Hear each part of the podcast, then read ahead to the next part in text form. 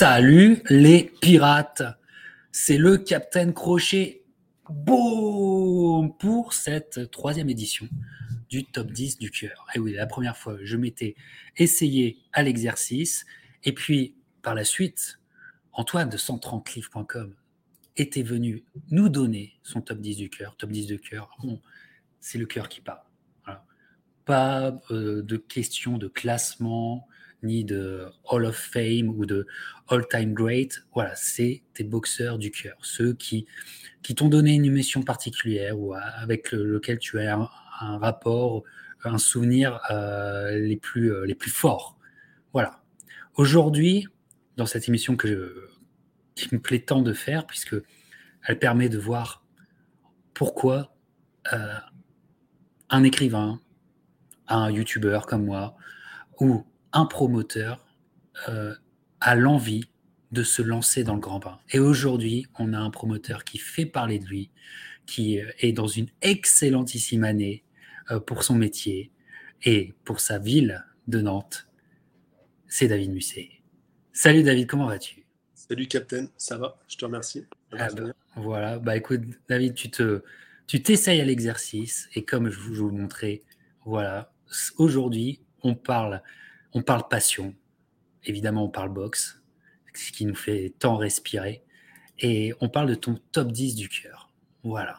Donc, impatient de le connaître. Euh, en tout cas, ça me fait plaisir de te retrouver sur la chaîne. C'est un peu devenu, tu es devenu un sociétaire de la chaîne maintenant. C'est, ça fait plusieurs. Trois ou quatre fois. C'est ça. Chez toi. Ouais, c'est ça. Et, euh, et, ça fait vraiment plaisir parce que à la différence de, mes autres invités pour l'instant, toi, tu es, promoteur, tu euh, comment dire, as un, engagement de vie, un engagement financier dans ton activité. Et c'est intéressant de voir ces histoires de boxe qui t'ont fait euh, passer le pas et prendre le risque, parce que c'est un, une activité à haut risque, que, que de devenir promoteur de boxe. Donc c'est vraiment très intéressant d'aller aux origines de ta passion. Voilà. Alors, te sens-tu prêt, mon cher David? Ouais, ouais, je me sens prêt. Bah, écoute, euh, la première fois que tu as évoqué avec moi la possibilité de faire euh, ce top 10, ah, ça m'a emballé tout de suite. J'ai trouvé ça, j'ai trouvé ça sympa. Je t'ai dit oui très rapidement. Et euh, bah, j'ai eu l'occasion de, bah, de, voir le, ton top 10 du cœur, celui d'Antoine. Et, et, je me suis aperçu après, quand je t'avais donné mon accord, que l'exercice était pas si simple qu'il n'y paraît. Parce que faire un c'est facile. Tu, voilà, tu... Et c'est même amusant, on sait tous s'amuser en faire. Mais ensuite, il faut venir le présenter, il faut venir le, faut venir l'expliquer, il faut venir l'argumenter. Et surtout que le, l'idée, c'est que c'est pas, c'est, l'idée n'est pas de faire un, top 10, mon top 10 personnel des, des, des, que je considère comme les 10 plus grands de l'histoire. C'est un top 10 qui est très personnel. Il y, a, certains boxeurs que, des, que j'ai connus personnellement ou que des membres de, de ma famille ont connus personnellement. Après, il y en a d'autres comme toi que j'ai observé sur notre circuit national, d'autres des stars du circuit international. Donc, bref, c'est pas si simple que ça. Surtout quand tu passes après Antoine de 130 livres, qui avait, ben, c'est un écrivain, il a placé la barre très haut. Donc, moi, je vais le faire dans un autre registre, euh, à ma manière à moi. Mais donc. Euh, ça, sera tout, aussi plaisant. Et, et euh, je vais te dire instructif, puisque je le connais pour préparer l'émission, je connais ton, ton top. Et je pense que euh, ça va à la fois faire découvrir des histoires, comme tu le disais. ça va sentir bon à la fois la grande boxe et aussi le terroir. Et, ça va être et ça, va porter aussi à, peut-être à, des discussions entre nous, des accords, des désaccords, c'est formidable. alors, L'idée, dans mon top 10, il y a une chronologie, comme tu as quand je te l'ai envoyé. C'est-à-dire euh, que ça explique un peu, euh, quelque part, la trajectoire de ma passion pour ce sport. Comment je le découvre, avec quel boxeur et comment ça s'enchaîne. effectivement, comme tu l'as dit, on part du terroir pour aller euh, à l'international. Oui, exactement, c'est exactement ça. Et donc, c'est ça l'idée. Donc, ben, on peut commencer. On y va tout de suite. Ton numéro 10 du cœur. Je vais montrer. Attention, David, on a un petit temps de décalage comme tu utilises ton téléphone. On a une seconde de décalage. Fais, fais attention. Je vais, le, je vais le montrer. Je vais, je vais montrer le visuel. On va dire son nom et tu vas m'expliquer pourquoi. Alors là, ça a été pour moi aussi une découverte. Ton numéro 10, c'est ce monsieur. Cette photo, je la trouve magnifique. Et ton numéro 10 est Germain Lemaître. Parle-nous de cet homme. Alors pourquoi Germain Lemaitre? Alors effectivement, ça sent le terroir. Alors déjà, pour, euh, comment dire, pour expliquer les choses, moi je suis né à Saint-Nazaire. Saint-Nazaire, grande ville de boxe. Dans cette ville euh, portuaire, c'est la ville des, chantiers de l'Atlantique, c'est la ville de Airbus, c'est une ville ouvrière, c'est une ville de docker. C'est une ville euh, qui a toujours aimé la boxe, où la boxe a toujours été le, le sport numéro un. Il y a eu des grands boxeurs cette ville a connu des euh, Souleymane Diallo, Charles Collin, c'est des, champions du passé qui parlent un peu du monde. Plus récemment, on a eu Roland Cazot avant. Et j'ai voulu sortir un de ces boxeurs, plus particulièrement de. C'est ce Germain Lemaître, que je considère personnellement comme le, plus grand boxeur de l'histoire de cette ville. D'accord. Je trouve que c'est important d'en parler de, de, cette ville parce que déjà j'y suis né. Euh, mon histoire avec ce sport a commencé là-bas. La famille de ma mère est originaire de là-bas. Mon père est déjà originaire de l'ouest de la France et il allait voir tout ce qui se faisait en grand événement boxe dans la soucoupe. C'est-à-dire que quand on est originaire de l'ouest de la France, de ces régions, euh, Bretagne, Pays de Loire, et quand on est un passionné de ce sport, Saint-Nazaire a toujours été une place incontournable. Elle a depuis les années 70 une salle qui est mythique, qui s'appelle la soucoupe, et euh, il y a peu de salles mythiques euh, dédiées à la boxe finalement en France. On a la salle euh, Marcel Cerdan, le Valois-Perret, qui a une histoire avec ce sport. Et, à Saint-Nazaire, il y a une salle, la soucoupe, donc. Et, ce champion, Germain Lemaître. Alors, ce Germain Lemaître, moi, personnellement, il a, comment dire, il a une, une, trajectoire, une carrière très, très atypique. Alors, j'en sais surtout ce que m'en a raconté mon père qui était un, grand passionné parce que, comme dans beaucoup de domaines, souvent la, la, passion au départ euh, est transmise par le père. Donc, le mien avait une grande passion pour ce sport. Il allait voir tout ce qui se, tout ce qui se produisait à Saint-Nazaire en matière de boxe. Et le champion de cette époque-là, des années 70-80, c'était Germain Lemaitre. Alors, c'était euh, un Nazérien pur souche, docker, euh, une fratrie, cinq garçons, des forces de la nature. Les cinq auraient pu être boxeurs. T'imagines un peu la famille Smith à Liverpool, dans une ville portuaire en Angleterre, des durs, des, voilà, des hommes durs. Donc ce Germain, tu le vois sur son faciès, cette gueule de, de dur à l'ancienne. Donc euh, tout petit, donc mon père m'emmenait avec lui, euh, je l'accompagnais pour aller voir les, les, combats de Germain à la soucoupe, et c'était la star de cette ville. C'était une star il déchaînait les passions, il suscitait, étant donné qu'il était docker à côté de la boxe. Donc, euh, le port de Saint-Nazaire, c'est le, cœur et l'âme de cette ville. Donc, il avait tous les dockers, toute la ville derrière lui. C'était un enfant du cru. C'était donc un homme très dur. Alors, pas un styliste. Hein, c'était esthétiquement euh, pas très joli à regarder, mais un homme dur, imboxable, indescendable. Euh, grand pour la catégorie. Il démarre en Walter, il bascule après chez les super Walter. Il est grand, il est longiligne, il a beaucoup d'allonges, il a un bras avant qui est toujours déployé dans le visage de son adversaire. C'est un travail de démolition, un travail de sap. Mhm. Et, euh, et, donc, il a une carrière très, très atypique parce que c'est euh, dans la première phase de sa carrière, qui va jusqu'en 76, il fait le ménage, il devient rapidement champion de France, il fait le ménage, il est sur une trajectoire pour disputer un championnat d'Europe. Euh, et, à l'époque, il est dans son camp d'entraînement en préparation pour championnat d'Europe et qui est très accessible. À l'époque, j'ai oublié le nom, euh, j'avais recherché ça, je l'ai oublié. C'est un Italien, mais qui n'a pas marqué l'histoire de la boxe, qui a le titre. c'est, ce passage-là, à l'époque, dans l'esprit des supporters de Saint-Nazaire, ne constitue quasiment qu'une formalité pour Gérard. Euh, et, et, on parle d'ailleurs de lui, même à cette époque-là. les supporters, les gens qui suivent la boxe, euh, pense même qu'il a des qualités de dureté, de démolition, qu'il a des caractéristiques qui peuvent même l'emmener vers le niveau mondial. On, parle même d'un championnat du monde pour lui à cette époque. Et en 76, alors qu'il est en préparation pour un championnat d'Europe, un problème judiciaire, la gendarmerie débarque dans son camp d'entraînement, il est interpellé avec son sparring partner, il est condamné pour une obscure affaire de un soir euh, à la sortie d'un bar, ils ont raccompagné, je crois, avec son sparring, la, fille d'un diplomate d'un pays scandinave, etc. Donc ça a toujours été très obscur. Bon, ils sont condamnés à la suite de ça, et il fait sa carrière s'interrompt brutalement. Il fait 5 ou 6 ans de prison pour l'époque.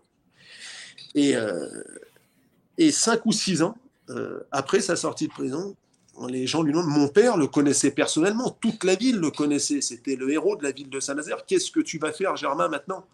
Ben, Je vais remettre les gants, je vais reboxer, je sais faire que ça. Et il sort, donc 5 ou 6 ans sont passés, il a, il a déjà, euh, au moment du comeback, environ 32, 33 ans, quelque chose comme ça. Et il demande à son club de Saint-Nazaire à l'époque de le remettre dans le bain et il, se remet à disputer un combat tous les 15 jours. Alors tu vois le programme, quand il ressort, il est en 80 pour se remettre dans le bain. Et tout Saint-Nazaire euh, se remet à suivre le, le, comeback de ce champion du pays qui combat tous les 15 jours.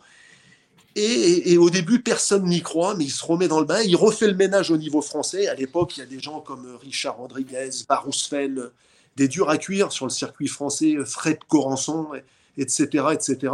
C'est des, c'est, des noms qui vont parler qu'il y a des gens de cette génération-là en France, quelques-uns. Mais c'était une époque où, oui, c'était une époque d'hommes durs. Le niveau national était très relevé. Et donc, euh, il fait un comeback spectaculaire. Il fait le ménage au niveau il redevient challenger numéro un pour le titre européen. Et à l'époque, son... le président de l'époque gagne les enchères pour organiser le championnat d'Europe à Saint-Nazaire contre une star de l'époque, un Anglais qui s'appelait Errol Graham. Et Errol Graham était un... Errol Graham, il est considéré euh, quasiment aujourd'hui comme un des meilleurs boxeurs à n'avoir jamais été champion du monde. Il avait perdu notamment par KO contre Julian Jackson, un des KO les plus spectaculaires de l'histoire. Et donc, euh, et si tu veux, dans, la, dans une soucoupe remplie à craquer à Saint-Nazaire, je crois qu'il y avait 4 ou 5 000 personnes à l'époque, et, tout le monde y croyait. Et, et finalement, euh, Germain fait du Germain comme d'habitude, et tout Hérolgramme qu'il était, ce qui était pourtant un maître euh, tactique. Qui était, un très très bon. Hein. C'était un phénomène, Hérolgramme. Et Hérolgramme contre Germain, qui était un boxable, pas plus que les autres, il arrivait à trouver la solution. Et Germain, c'est un diesel qui montait en puissance et revenait dans le combat. Il posait de plus en plus de problèmes jusqu'à un huitième round où il y a un choc de tête, une vilaine coupure et le combat est obligé d'être arrêté. Et, euh, donc, il perd là-dessus.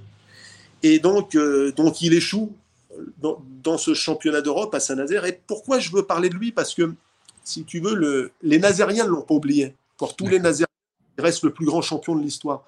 Mais finalement, avec le temps, au niveau des pouvoirs publics, de la mairie, tout ça, il a été un peu mis de côté, si tu veux, par rapport à la boxe locale. Aujourd'hui, bon, par exemple, à Saint-Nazaire, dans le club, il y a Roland Cazot, qui a été champion d'Europe en 76, son fils Stéphane, qu'on comment dire, pris les rênes du club et qu'on fait du bon travail depuis des décennies. Mais lui, Germain, était mis un peu de côté. Et, euh, et, voilà, mais en tout cas, c'est une épopée qui aura marqué les esprits. Il aura vraiment touché le, touché le, le cœur des gens. Et malgré cet épisode dans cette ville-là, personne lui en a, personne lui en a vraiment, euh, lui en a vraiment voulu. Et, euh, et voilà, et c'est mes premiers souvenirs de boxe. Si tu veux, en 84, quand j'ai 6 ans. Alors, je me rappelle plus des images du combat, il y a trop de monde, je suis trop petit, mais je me rappelle des bruits, de l'ambiance, de la ferveur, etc., etc. Très sensoriel, très, très, très sensoriel, ah, effectivement. C'est que du bruit, c'est que de la foule, c'est que de la. C'est que ça, c'est des odeurs, c'est des sons, et, donc, euh, et donc l'histoire commence comme ça. Il est le premier boxeur professionnel dont j'ai entendu parler. J'étais petit, voilà, mon père à table, c'était Germain, Germain Lemaitre, Germain Lemaitre, Germain Lemaitre. Voilà, dans, mon cerveau d'enfant, j'ai entendu parler de lui avant, avant n'importe quel autre boxeur. Et ça explique, et ça explique euh, euh, vraiment formidablement bien, et je te remercie, pourquoi tu le mets en premier, enfin en numéro 10 de, ton top 10 du cœur. C'est limpide. je comprends parfaitement maintenant ce lien que tu as. Et, je pense que beaucoup de gens qui nous écoutent vont, se retrouver dans tes paroles et se retrouveront dans, auront les mêmes mots pour des, liens avec des boxeurs de leur coin. Effectivement. numéro 10, Germain Lemaître. Voilà. Alors, on va avancer. On va aller à, donc, à ton numéro 9. Et alors, au numéro 9, où tu, joues un petit peu avec les règles, j'ai envie de dire. Tu joues un petit peu avec les règles, mais tu vas nous expliquer pourquoi. Parce que, dois-je le rappeler, il, n'a pas de, il n'a pas de classement sur BoxRec. C'est Rocky Balboa. Tu mets numéro 9, mais je comprends parfaitement pourquoi tu, pourquoi tu fais ça. Parce que je pense que tu as été tellement marqué par. On n'en a pas parlé, mais je, soupçonne que tu as tellement été marqué par Rocky 3 que, que c'est la même période où euh, c'est quelque chose de très fort en fait. Vas-y, raconte-nous en fait ce lien avec ce film. Dans les règles de ton top 10, tu avais laissé un flou juridique. Tu n'avais pas. Euh, euh, un bon promoteur, toi. Tu regardes les flous juridiques. Pas précisé qu'il était obligatoire de, citer des, boxeurs réels. Donc, boxeur personnage de fiction. Mais euh, après Germain Lemaitre, c'est le deuxième boxeur dont j'ai entendu parler dans ma vie. Et donc, euh, pourquoi je le cite? Parce que euh, on se rend compte que la fiction peut avoir beaucoup d'impact sur nos, vies. Ce, personnage, ce, boxeur de fiction, bah, déjà, c'est là que tu vois le, comment dire, la puissance de ce sport, qui est le sport le plus télégénique et le plus cinématographique euh, de l'histoire. Parce que normalement, le sport et le cinéma, ça fait pas, pas forcément bon ménage. Mais euh, euh, tu peux rejoindre entre le cinéma et la boxe en tant que, en tant que puissance évocatrice. et voilà.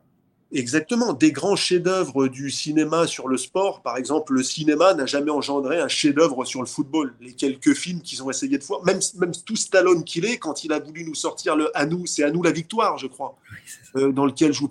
Bon, c'est un, un ce film. Il n'y a pas de grand film sur le, télé, sur le football, il n'y a pas de grand film sur le tennis. Il y a, il y a très rarement des chefs-d'œuvre sur le sport.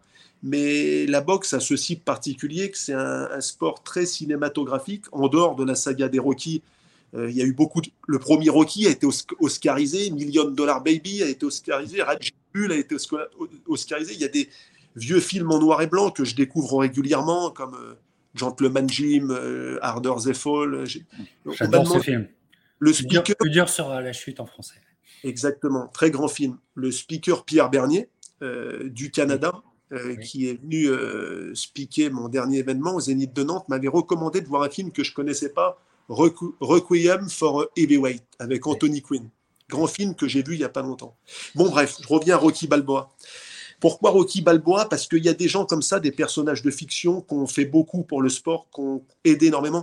Par exemple, Bruce Lee, pour les arts martiaux, a rempli les, les, les salles d'arts martiaux.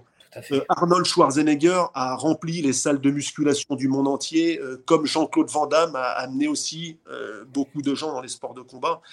Et, voilà, et ce, personnage-là, comme dans les dessins animés, Olivier Tom a, emmené beaucoup de jeunes vers le football. Alors tu me parlais du 3, mais pas seulement le 3, le 1, le 2, le 4, toute la saga, on les a tous vus et revus.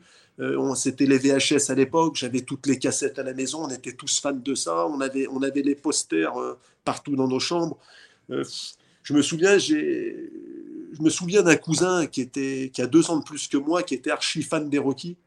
Euh, à chaque fois que j'allais lui rendre... Attends, à chaque fois que vous le regardez, est-ce que vous mettiez, comme on le faisait tous, est-ce que vous mettiez sur la gueule juste après le combat? Juste après le combat, juste après le film ah, on était interdit d'en arriver. on avait des pères trop strictes pour ça. On craignait trop la, la, sanction, suprême. Entre, frères, entre cousins, il valait mieux qu'on fasse attention. Mais j'ai un cousin germain, à chaque fois, à l'heure du déjeuner, la télé, j'ai l'impression qu'il a regardé Rocky 3 une fois par jour pendant des années et des années des années. Le Rocky 3 avec la musique L'œil du tigre tourné en boucle etc. Donc, euh, et d'ailleurs, pourquoi je le cite? Parce que l'année dernière, je ne sais plus si c'est euh, l'année dernière ou l'année d'avant, que Sylvester Stallone a été intronisé au Hall of Fame. Oh non, il y a un peu plus de temps que ça. Mais oui, oui. Ah, ça date Deux, trois ans, pas plus que ça, Captain. C'est assez récent, je crois. Euh, je me demande, je me demande si c'est pas avant, euh, si c'est pas 2011. Oh, non, non, non, non, non. 2011, 2012. À vérifier, je veux pas. À vérifier, à vérifier, mais oui, effectivement, il a été intronisé. sont bons, c'est c'est beaucoup mais plus. Qui, pose, qui pose des, des, questionnements. Enfin, je te laisse finir sur ton rapport filial, enfin ton rapport à cette saga, mais que encore une fois, tout le monde va se reconnaître dans tes propos parce que. Parce que pas, le, le, premier Rocky date de 76. Moi, je suis né en 78 et puis les suivants dans le début des années 80. Donc, j'ai été bercé là-dedans. Si tu veux, c'est un grand personnage du cinéma pour les gens de ma génération qui aura accompagné toutes nos vies. Hum. Donc, euh, non, non, je crois qu'il a, il a suscité beaucoup de vocations. Et regarde, encore aujourd'hui, il est impossible. Je n'ai jamais organisé un événement box sans que, parmi les musiques d'entrée ou les musiques d'ambiance ou de transition pendant les entractes ou pour mettre les gens dans l'ambiance, euh, la, bande originale, les, les, Rocky, mais c'est incontournable. Tu, personnellement, alors il y a des gens qui me disent ah non, c'est des, non, c'est ringard, pas du tout. Regarde encore le, dernier événement euh, Matchroom à Jeddah tu voyais dans les musiques d'ambiance, on entendait encore l'œil. Et on l'entendra toujours, tout à fait. Et tu les entends à chaque fois, c'est incontournable. Tu, il faut créer un box et en quelques notes de musique, ça y est, les gens sont dans l'ambiance, ils savent qu'ils sont dans une soirée box. Et, et, on veut retrouver ça aussi. Il faut pas avoir peur des, faut pas avoir peur des clichés. Hein ça fait partie du charme. Voilà, c'est ça aussi. Alors, bon, euh, comment dire, effectivement, ça fait, tu as été malin, ça fait partie du jeu. Tu, tu, tu places un personnage fictif, faut-il le rappeler? C'est un personnage fictif, hein, Rocky, euh, dans, dans, la, comment dire, dans ta liste, mais euh, je comprends tout à fait parce que, et je crois que, comment dire, c'est légitime que tu mettes dans ta liste parce que Rocky, comment dire, a, est tellement important en termes de vocation. Il a tellement fait naître de vocation, mais c'est pas, c'est un générateur de vocation. Donc pour la boxe, Rocky, même si c'est un personnage fictif encore une fois, et Stallone, euh, l'acteur, en fait sont des, sont des indispensables. Et ce qui explique euh, pourquoi on peut légitimer Stallone au Hall of Fame de la boxe. Voilà. Après, moi j'ai un rapport toujours euh, un peu compliqué, euh, un peu, euh, tu sais, une sorte de mise en tension. Je suis, de tiraillement en fait. Je suis tiraillé entre cette, comment dire, cette acceptation et cette compréhension de Rocky en, tant qu'important, dans l'importance de Rocky pour les vocations boxe de boxeurs voilà, ils parlent pratiquement tous de Rocky, hein, effectivement. Et en même temps, euh, en tant qu'écrivain de boxe, je me considère comme un écrivain de boxe. Euh, Rocky a été aussi une, comment dire, une entité artistique euh, qu'il a fallu quelquefois combattre parce que ça a été aussi une génératrice de, clichés pour le kidam, pour le, comment dire, la personne qui n'avait que le prisme de Rocky pour établir sa connaissance box. Donc, euh, ça, a toujours été pour moi une certaine forme de dualité, ce rapport à, cette saga, mais, euh, mais je, perçois et je comprends totalement ton point de vue, et de le mettre neuvième, ça a beaucoup de sens en fait. Et il n'est pas seulement le boxeur de fiction le plus connu de l'histoire, il est le sportif de fiction euh, engendré soit par la littérature, soit par le cinéma, le plus connu de l'histoire. Jamais l'art, euh, oui, littérature ou cinéma, n'ont créé un sportif de fiction plus connu que, que, ce personnage de Rocky Balboa. Donc, euh, c'est pas rien. Tout à fait. Tout à fait. Et c'était ton numéro 9. Et ça a du sens. Et je pense que vraiment, beaucoup de gens de, de notre génération, on a quelques années d'écart et pas plus, euh, se retrouveront dans ton choix, évidemment. Et voilà. puis je Captain, pour terminer là-dessus, que la pire chose qui peut t'arriver, il est un petit peu tard, par exemple, il est 23h, euh, 23h30. Allez, tu dois, tu dois te coucher parce que tu as, du travail le lendemain. Et d'un seul coup, en zappant, tu tombes sur une chaîne et il y a un des Rocky qui est le trop le 4. oui, et tu auras une mauvaise journée le lendemain parce que tu vas le regarder jusqu'au bout vus, même si on les a vus et revus et qu'on les reverra toute notre vie et qu'on les a vus mille fois, on est hameçonné à chaque fois. À chaque, à chaque, fois, ça produit, ça produit le même effet. si tu tombes sur un Rocky qui démarre à 23h, 23h30 minuit, et tu es free confit. C'est free confit. tout, à fait. Euh, c'était ton numéro 9. On va passer au numéro 8. Encore euh, totalement logique et totalement naturel dans, dans, ce que tu nous as expliqué dans ton, dans ton arc narratif dans, dans, l'ossature de ta pensée. On, va, euh, on, progresse dans le temps par rapport à ta passion. On est passé de Germain Lemaître, Rocky. Tu es, un enfant des années 80, tu as, pleinement vécu les années 80. C'est normal qu'il soit là. On va le montrer. On va même pas le citer. C'est Iron Mike? Iron Mike. C'est Iron Mike, évidemment. Iron Mike est ton choix numéro 8. Voilà, Iron Mike. Bon, bah, Qu'est-ce qui n'a pas été dit sur Iron Man J'en profite pour vous dire que moi, Antoine de 130 livres et Christian Delcourt, la voix de la boxe, nous avons fait dans la playlist Hall of Fame trois épisodes sur la carrière entière de Mike Tyson. Trois épisodes. Au total, 6 heures et demie concernant cette légende. Elle valait bien ça. Euh, la playlist est disponible dans, euh, juste en dessous de vous, euh, dans la description de cette vidéo. À toi la parole. Ben, que dire de, plus sur Mike Tyson qui n'est déjà été dit iconique, légendaire, mythique? Il a été tout ça de son vivant et, et dès l'âge de 20 ans. Euh, ça, c'est dans l'histoire de ce sport et dans l'histoire de, ouais, de la boxe et du sport en règle générale, devenir, euh, euh devenir aussi mythique et iconique aussitôt dans une carrière. Je parlais de Rocky Balboa avant, qui était un personnage de fiction. Mais dans l'imaginaire populaire, Mike Tyson, il a quasiment acquis une, une, dimension de, à, l'époque de, de, de, sa gloire de, de super-héros. C'était, je, me souviens, Mike Tyson, c'était... Ah. Euh, bah, on avait l'impression d'être dans une décennie supérieure. On a l'impression d'être dans le futur quand on le voyait. Moi, je, tu vois. Ouais, oui, exactement ça, exactement ça. Il avait une dimension de, il avait une dimension de, de, de, super-héros. Il avait ce qu'il a incarné, ce qu'il a dégagé, ce boxeur là sur un ring. C'est, je crois que ça a été très peu vu dans, dans l'histoire de ce sport. Euh, quand tu parles de Mike Tyson, c'est c'est une marque mondiale, Mike Tyson. Euh, même quelqu'un qui ne s'intéresse pas à la boxe, qui n'est pas passionné par ce sport, tu peux interroger n'importe quelle personne au hasard dans une rue, n'importe quelle femme dans n'importe quel pays du monde, et tu cites ce nom, Mike Tyson. Tout le monde sait qui est Mike Tyson. On a entendu parler de lui. Et il y a très peu de boxeurs qui peuvent en dire autant. Tu as Mohamed Ali. Mohamed Ali est, universellement connu.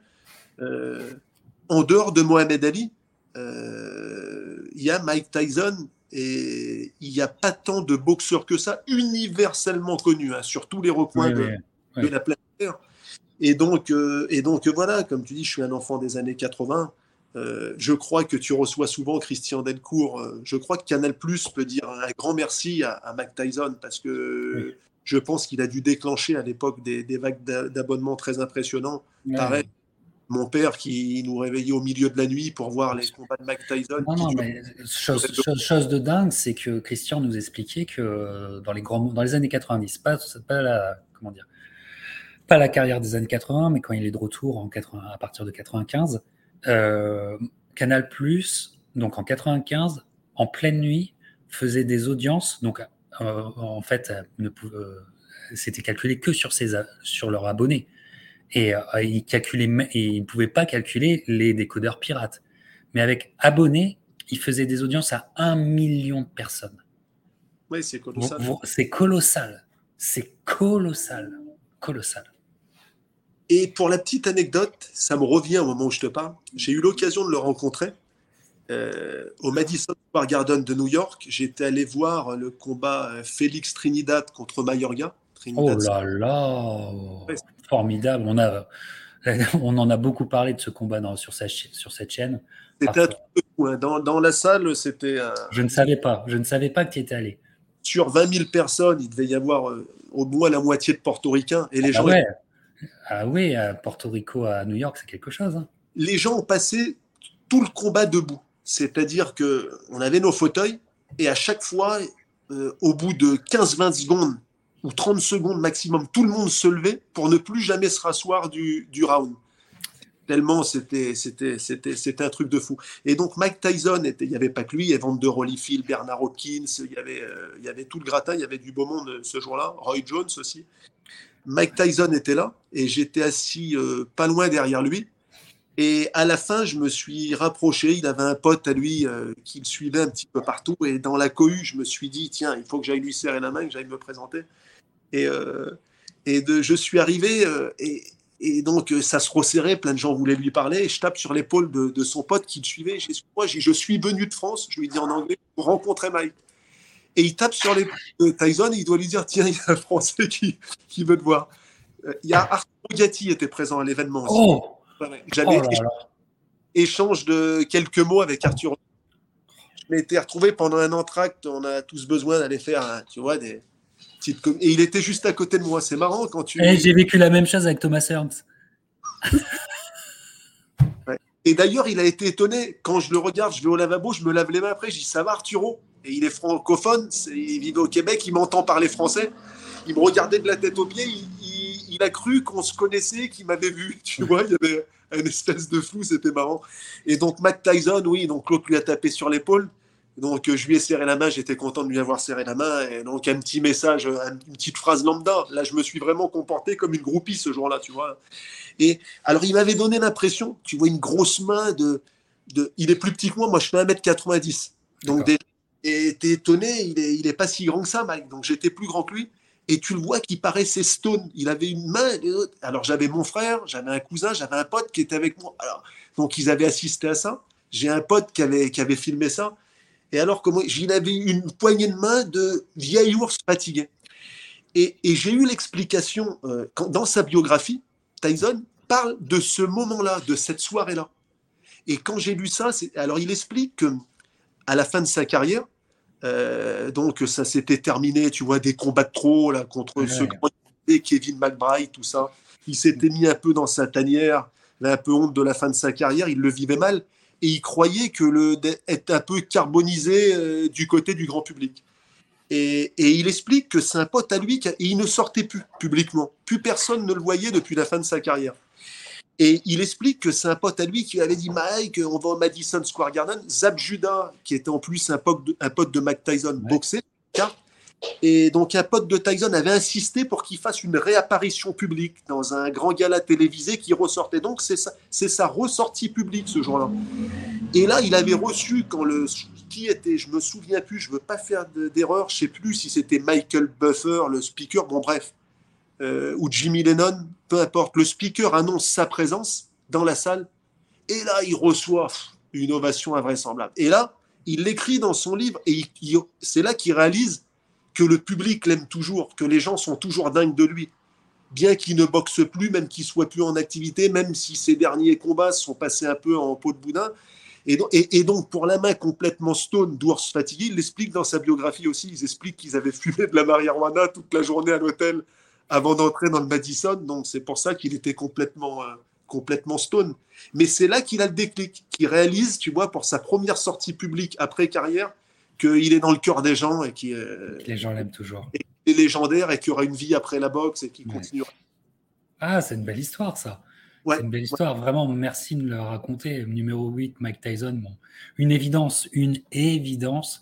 Oui, pas retracer ces combats, euh, d'autres l'ont fait mieux que moi avant. Euh, je crois que euh, voilà, on a, on a, tellement parlé de toute sa carrière, on a vu tous ses combats. il n'est pas, je dirais pas que c'est le, meilleur lourd de tous les temps, Mike Tyson, mais c'est certainement le poids lourd le plus spectaculaire peut-être de tous les temps. Et c'est qu'il a, qu'il a, fasciné le, grand public. Mm. C'était non, c'était phénoménal. C'était phénoménal. Un poids lourd d'un mètre 78 comme ça, avec cette explosivité. Euh, ce punch dans les deux mains. Et puis, il, il, avait tout. Avec son morphotype, les combats étaient obligatoirement ultra spectaculaires. Et c'est pour ça qu'il a profondément marqué les, esprits et les.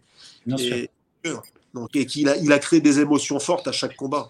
Eh ben, parlons d'émotions fortes. On est, je le rappelle, dans le top 10 du cœur. Donc on parle émotion, voilà, on parle pas classement, on parle émotion, on parle évocation d'ailleurs. Donc ton numéro 7, ton, évocation, ta septième évocation, ça sera celle-là. On va montrer son nom et Et ça ne me surprend pas encore une fois. Euh, et c'est quelqu'un qui revient très fort en ce moment dans nos, dans nos discussions box, notamment générationnelles, dans notre génération. C'est ce monsieur, Laurent Boudouani. Alors, dois-je rappeler que dernièrement, j'ai sorti euh, un, un, medley, si je puis dire, de toutes les discussions qu'on a eues sur la chaîne concernant Laurent Boudouani. Ça s'appelle une discussion Hall of Fame. Elle est toujours disponible. Vous y retrouverez Antoine 930 livres, Christian Delcourt, votre capitaine, pour parler de ce génie français qui t'a, toi aussi, beaucoup inspiré. Exactement. Et eh ben, écoute, euh, là, quand je commence à suivre la carrière de Laurent Boudouani, donc je, commence à être un peu plus mature dans mes connaissances euh, plus affinées. J'ai le plus de capacité à, à, savoir décrypter, analyser ce sport. Et pourquoi Laurent Boudouani? Parce que parce que pour moi, tout simplement, euh, après Marcel Cerdan, je considère encore aujourd'hui que c'est le plus grand champion, que, le plus grand boxeur que la France ait connu. Que pour moi, c'était un phénomène. C'était la, vraiment la classe internationale. Le plus grand boxeur, le plus beau boxeur depuis euh, Sardan Les deux, à la fois le plus grand, le plus beau pour moi. Euh, pour moi, il avait tout. Il avait non, c'était c'était la classe internationale. J'étais fan dès ses premiers combats.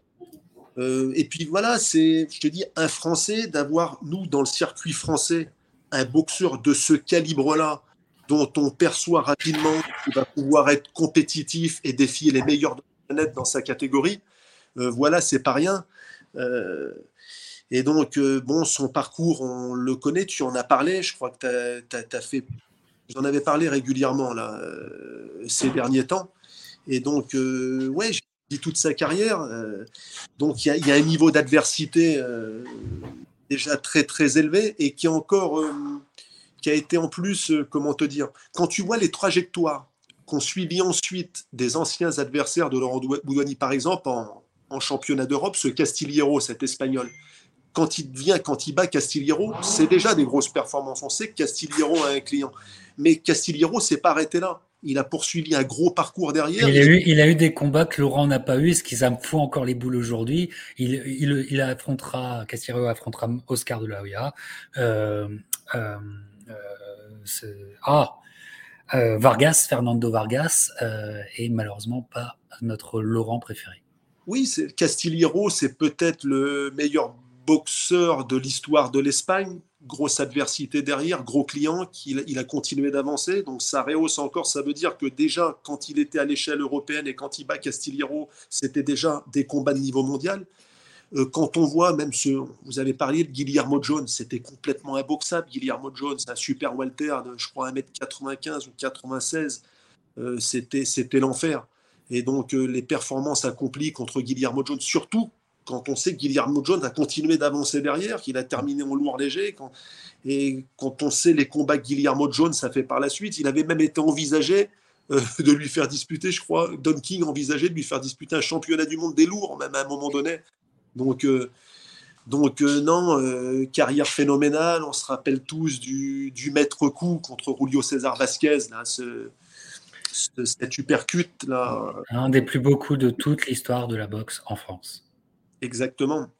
Exactement. D'ailleurs, il y avait un, j'avais lu un, article euh, hispanophone à l'époque, sud-américain, peut-être un article argentin ou, ou, je ne sais plus, et qui, euh, décryptait ce combat-là et qui disait que Boudouani avait sorti un coup qu'on ne lui qu'on ne l'avait jamais vu exécuter auparavant. Donc il y avait un côté imprévisible à tel point que c'était pas une spéciale, c'était quelque chose que les Sud-Américains ne, connaissait pas vraiment dans, la panoplie de Laurent Boudouani à ce moment-là. Donc, euh, non, phénoménal. Et j'ai comment, euh, un ami qui s'appelle Nicolas Riffard, qui est un peu retiré de la boxe aujourd'hui, mais qui est originaire de Valence et qui, euh, qui connaît très bien Laurent Boudouani, son frère Yves Boudouani, qui les a accompagnés, qui a été à leur côté dans, dans la plupart des grands combats de, de Laurent. D'ailleurs, à la fin du combat contre Julio César Vasquez, tu vois cette fameuse photo qu'on connaît tous de Laurent sur les épaules d'un grand gaillard avec une queue de cheval. Donc c'est Nicolas Riffard, euh, monsieur que j'apprécie beaucoup. Et, euh, et donc, il m'a beaucoup parlé de lui et qui m'a toujours expliqué à quel point, qui m'a confirmé le ressenti que j'avais à l'époque où je suivais la carrière de Laurent, à quel point il était phénoménal. Et Nicolas Riffard me disait au sujet de Laurent Boudouani, il dit, tu, tu sais David, Laurent, euh, personne ne lui a rien appris. Hein. Euh, il savait tout faire tout seul, c'était un génie de ce sport. Euh, et parfois, la leçon, il avait un crochet gauche qui venait tellement vite que tu ne le voyais pas arriver. Bon, un phénomène, un surdoué. Et après, on m'a raconté des anecdotes, de, notamment de son, son époque dans l'équipe de France. Et je crois que Pierre Lorcy, je crois, si je ne me trompe pas, qui était en équipe de France à l'époque, disait que même en équipe de France. Julien Lorcy aussi, Julien Lorcy, les deux disaient. Voilà, que quand il mettait les gants avec les autres en équipe de France, qu'il était deux, trois galaxies au-dessus, il s'amusait avec tout le monde. Il y avait pas. C'était un extraterrestre par rapport au, et donc euh, voilà, après, on, je t'ai entendu parler des regrets qu'on peut avoir au sujet de sa carrière, et, ben, je, les partage avec le, potentiel, les qualités qui étaient les siennes. On aurait rêvé de le voir face à un Oscar de la Hoya. Il y avait eu des discussions à une époque face à un. Il a eu son David Red, là, qui avait été champion olympique, mais ça arrive un petit peu tard, je crois. C'était pas, c'était pas un money fight. David Reed, c'est un très très grand combat, mais pour des amateurs, pour des experts, pour, pour vous qui nous regardez, qui êtes, qui êtes des oufs de boxe, je vous l'ai déjà dit, Boudouani, David, euh, Laurent Boudouani contre David Reed, c'est un masterclass. C'est un masterclass à regarder. Et, euh, mais malheureusement, c'était pas le money fight. Le, le, money fight, c'était Oscar, quoi. Et puis je crois qu'il. Ça aurait été la classe, quoi. L'esthète français contre Oscar. Exactement, ça aurait été. Et, je le respecte énormément.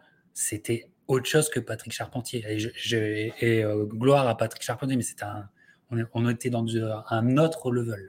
Exactement. On a par exemple, dans, à peu près dans ces années-là, ou un petit peu après, un petit peu avant, on a Mamadou Thiam qui a affronté Tito mmh. Trinidad ou Patrick Charpentier qui a affronté ouais. Oscar la Hoya. Mais là, on, voilà, on savait que c'était des combats déséquilibrés, on n'y croyait pas trop, même si Mamadou avait un punch où mmh on se disait, bon, sur un coup, hein, une surprise est toujours possible, mais bon, savait qu'il n'y avait pas photo. Tandis qu'avec euh, Laurent Boudouani, ah là, là, on se serait dit, il est au niveau, là, il peut se passer quelque chose. David Red, en plus, je crois, si mes souvenirs sont bons, que physiquement, il était un peu diminué, il avait un problème avec une épaule, mais il y avait une, une bourse, un montant qui n'était pas refusable. Je crois, je crois que c'est un secret de polichinelle, mais il y avait quand même une bourse d'un million de dollars ou quelque chose comme ça à l'époque. Et donc, euh, tu peux pas t'asseoir là-dessus à ce stade de ta carrière. Et là, je, pour Boudouani, je pense pas trop me tromper sur les chiffres, mais je crois que c'est à peu près ça. Et donc, euh, et donc euh, voilà, mes immenses carrières. Et j'ai un, des coachs dans, dans, mon organisation qui s'occupe du petit Benjamin Dubois. Ce coach s'appelle Laurent Sangan et il est ami. Et ça tout. Déjà, il est fan de Laurent Boudouani. Il est ami avec Laurent Boudouani. Et à l'époque où il avait un club à Saint-Nazaire, il l'a fait boxer une fois dans un combat de transition. Laurent était venu boxer, Laurent Boudouani à la soucoupe de Saint-Nazaire. Et il y est venu euh, plusieurs autres fois en tant que consultant. Et donc, euh, et donc, euh, et donc voilà, immense champion, le plus grand. On a eu des Piozo, des Piozo, des Julien Lorcy, des Jean-Marc Mormec. On a eu des, des gros, gros boxeurs ces deux, trois dernières décennies. Mais, mais, mais je, pour moi, Laurent Boudouani, c'était ah, puis il correspond à notre, euh, à notre fin d'adolescence, nos débuts de vingtaine, et donc euh, c'était le champion français de, de, notre jeunesse, quoi, aussi, et, et c'est ça qui est bien. Et on va passer à ton, à ton sixième choix, qui, qui est quelque part le pendant de ton septième choix, qui est le pendant international de ton septième choix, je trouve, et qui est totalement générationnel. Je me retrouve, enfin, dans ce choix-là, je me retrouve aussi parce que le nombre de souvenirs qu'on a avec lui, de, qui est connecté aussi avec euh, cette fraîcheur qu'on avait euh, en tant que, que jeune fan de boxe, c'est lui. On va le regarder, on, va voir son nom tout de suite. C'est ton numéro 6, c'est Oscar de la Hoya. Oscar, The Golden Boy. Eh oui. Je dois-je rappeler, euh, David, dois-je rappeler que avec Christian Delcourt et Culture Box, la discussion, la vidéo anthologie Oscar de la Hoya est toujours disponible. Ou ça, dans la playlist Hall of Fame que vous trouvez en description juste en bas. Ouais, oh, bah, Oscar, euh, bah, c'est la suite logique, chronologique. Euh.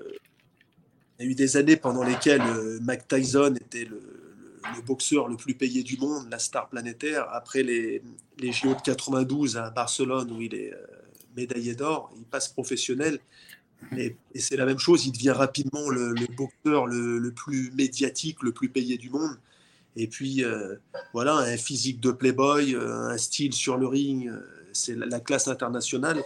Quand tu regardes le niveau d'adversité en carrière, ben là, il n'a jamais contourné personne. C'est monstrueux. C'est en termes d'adversité, c'est monstrueux. Le, nombre de catégories dans lesquelles il a été champion. Euh, non, non, c'est, oui, c'est, ça a été un boxeur qui a, c'est la même chose qui a déchaîné les passions. Euh, moi, j'étais très admiratif de ce. Alors, c'est un autre registre complètement par rapport à ce que suscitait euh, Mike Tyson. Voilà. Là, il suscitait autre chose de mais ça arrive en même temps, ça arrive en même temps. Euh, et euh, alors que j'entends qu'on fait la vaisselle autour de toi, je, déconne. mais euh, ce qu'il faut se rappeler, c'est et, seuls les gens qui ont vécu les années 90 à, bloc vont se retrouver dans ce que je dis, c'est que Mike Tyson qui devient le grand vilain à un moment. Heureusement qu'il y a la figure d'Oscar de la Hoya qui explose en même temps pour sauver euh, c'est-à-dire le, côté noblard de notre euh, passion. Moi, je me souviens, par exemple, anecdote très personnelle, euh, ma mère qui, bon, qui est une casu finie en, boxe et qui, qui est, comment dire, qui a pas l'attrait, c'est pas grave du tout d'ailleurs et tout, mais donc elle, ne pouvait réfléchir à la boxe que par cliché. Bon, quand il y a l'histoire de l'oreille, bon, ça la fout mal. Tu sais, ça la fout mal. Sauf qu'il y a Oscar qui vient contrebalancer, le beau gosse, ça parle bien, c'est la, super classe. Et ça permettait de, tu sais, ça permettait de dire non, mais il n'y a pas de souci et tout. Et ça permettait un peu de rétablir un peu les choses. Et euh, ça m'a sauvé mes nuits box, en tout cas. Merci Oscar, tu m'as sauvé mes nuits box. Non, mais c'est vrai qu'avec son profil de gendre idéal, euh, il a fait beaucoup de bien de, il a fait beaucoup de bien de ce côté. Et, si tu veux. Et, euh, puis, et puis, euh, et puis, il était le gendre idéal, mais à la différence de maintenant où on voit des, on, on voit des prototypes 2.0 euh, qui sont apparus, genre Ryan Garcia, la différence avec Oscar dans les années 90, c'est que ça boxe beaucoup et que ça les prend les uns après les autres. Les uns après les autres, de léger, même super plume si tu veux, mais de léger à super Walter, il n'a pas arrêté et il n'a pas arrêté, il faut lui rendre grâce. Non, mais il a, il a boxé tout le monde et c'est phénoménal. Et j'ai un, un, ami qui m'en a parlé beaucoup parce qu'on a.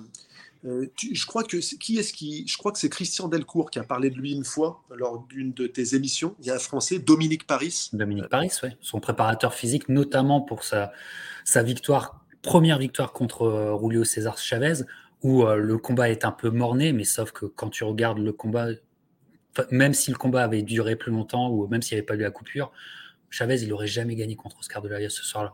Mais si tu veux. C'est une brute. Ce, soir-là, de la Hoya, c'est une brute. Dominique Paris, c'est un ami que je connais depuis 15, euh, une quinzaine d'années maintenant, et euh, ben, qui est venu, qui a passé un an ici, que j'ai installé un an ici pour s'occuper de David Papo, de la préparation physique de David Papo.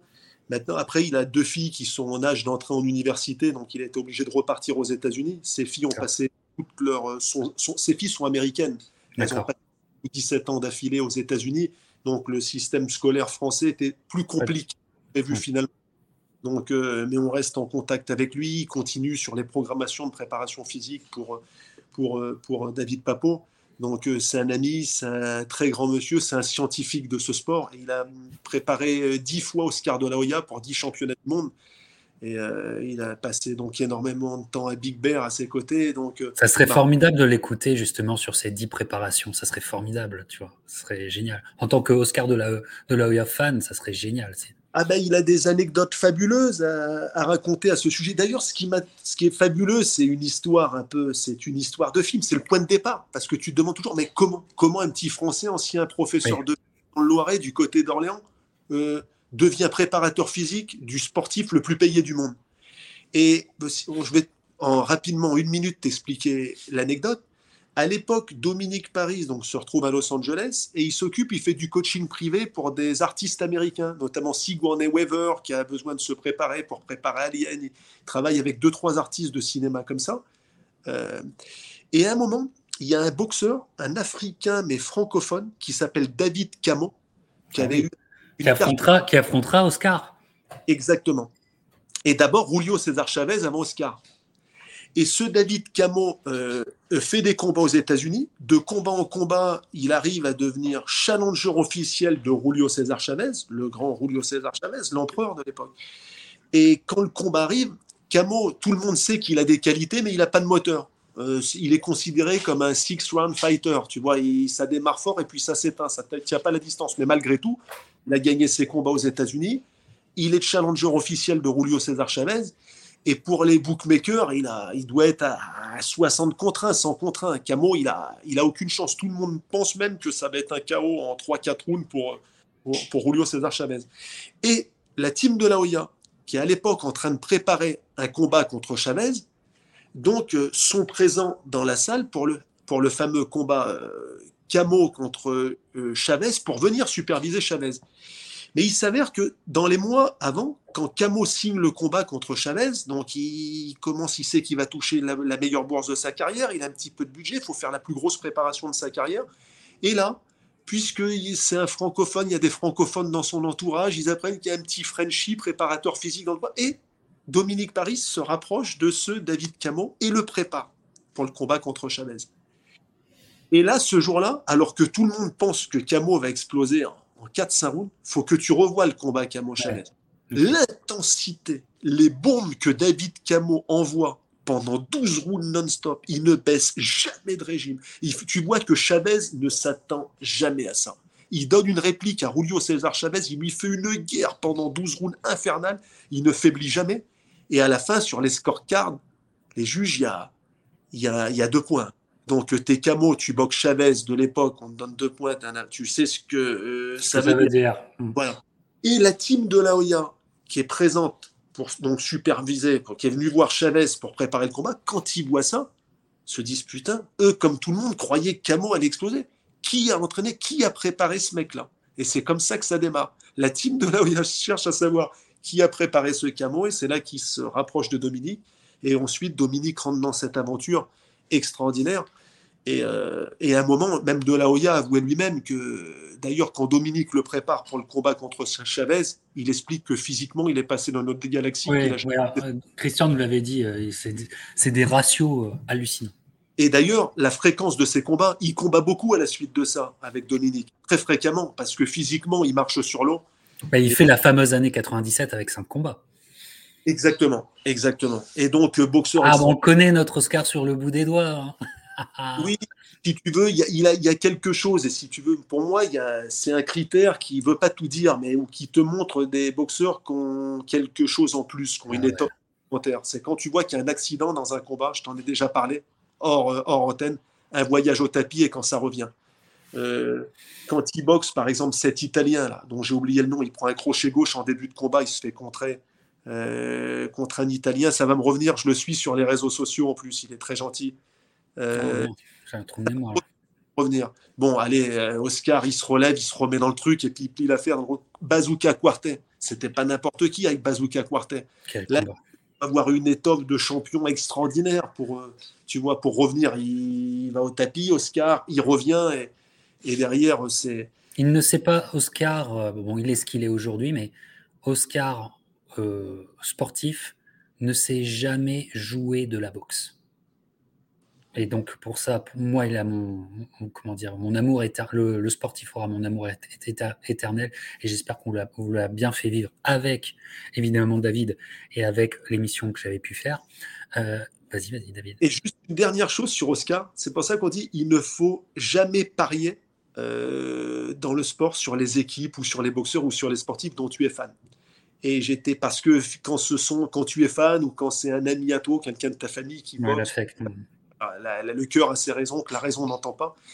Et, euh, et lui m'a fait faire la plus grande erreur de pronostic de ma vie, où je me suis trompé le plus lourdement, c'est quand il a affronté Manny Pacquiao. Parce que Manny mmh. montait de catégorie, là, j'ai pensé sur, si tu veux, j'ai été trop cynique. J'ai pensé que là, le business ferait la différence. C'était le Golden Boy qui était organisateur. Quand tu vois qu'elle a pesé pour que ça soit plus vendable, euh, Manny Pacquiao garde ses chaussures pour se rehausser de 3-4 cm alors que Oscar est pieds nus pour que ça fasse mieux sur la photo. Je pensais que là, c'était la catégorie de trop, la marche. Là, je me suis trompé lourdement. Et j'étais à Las Vegas, pas longtemps avant ce combat.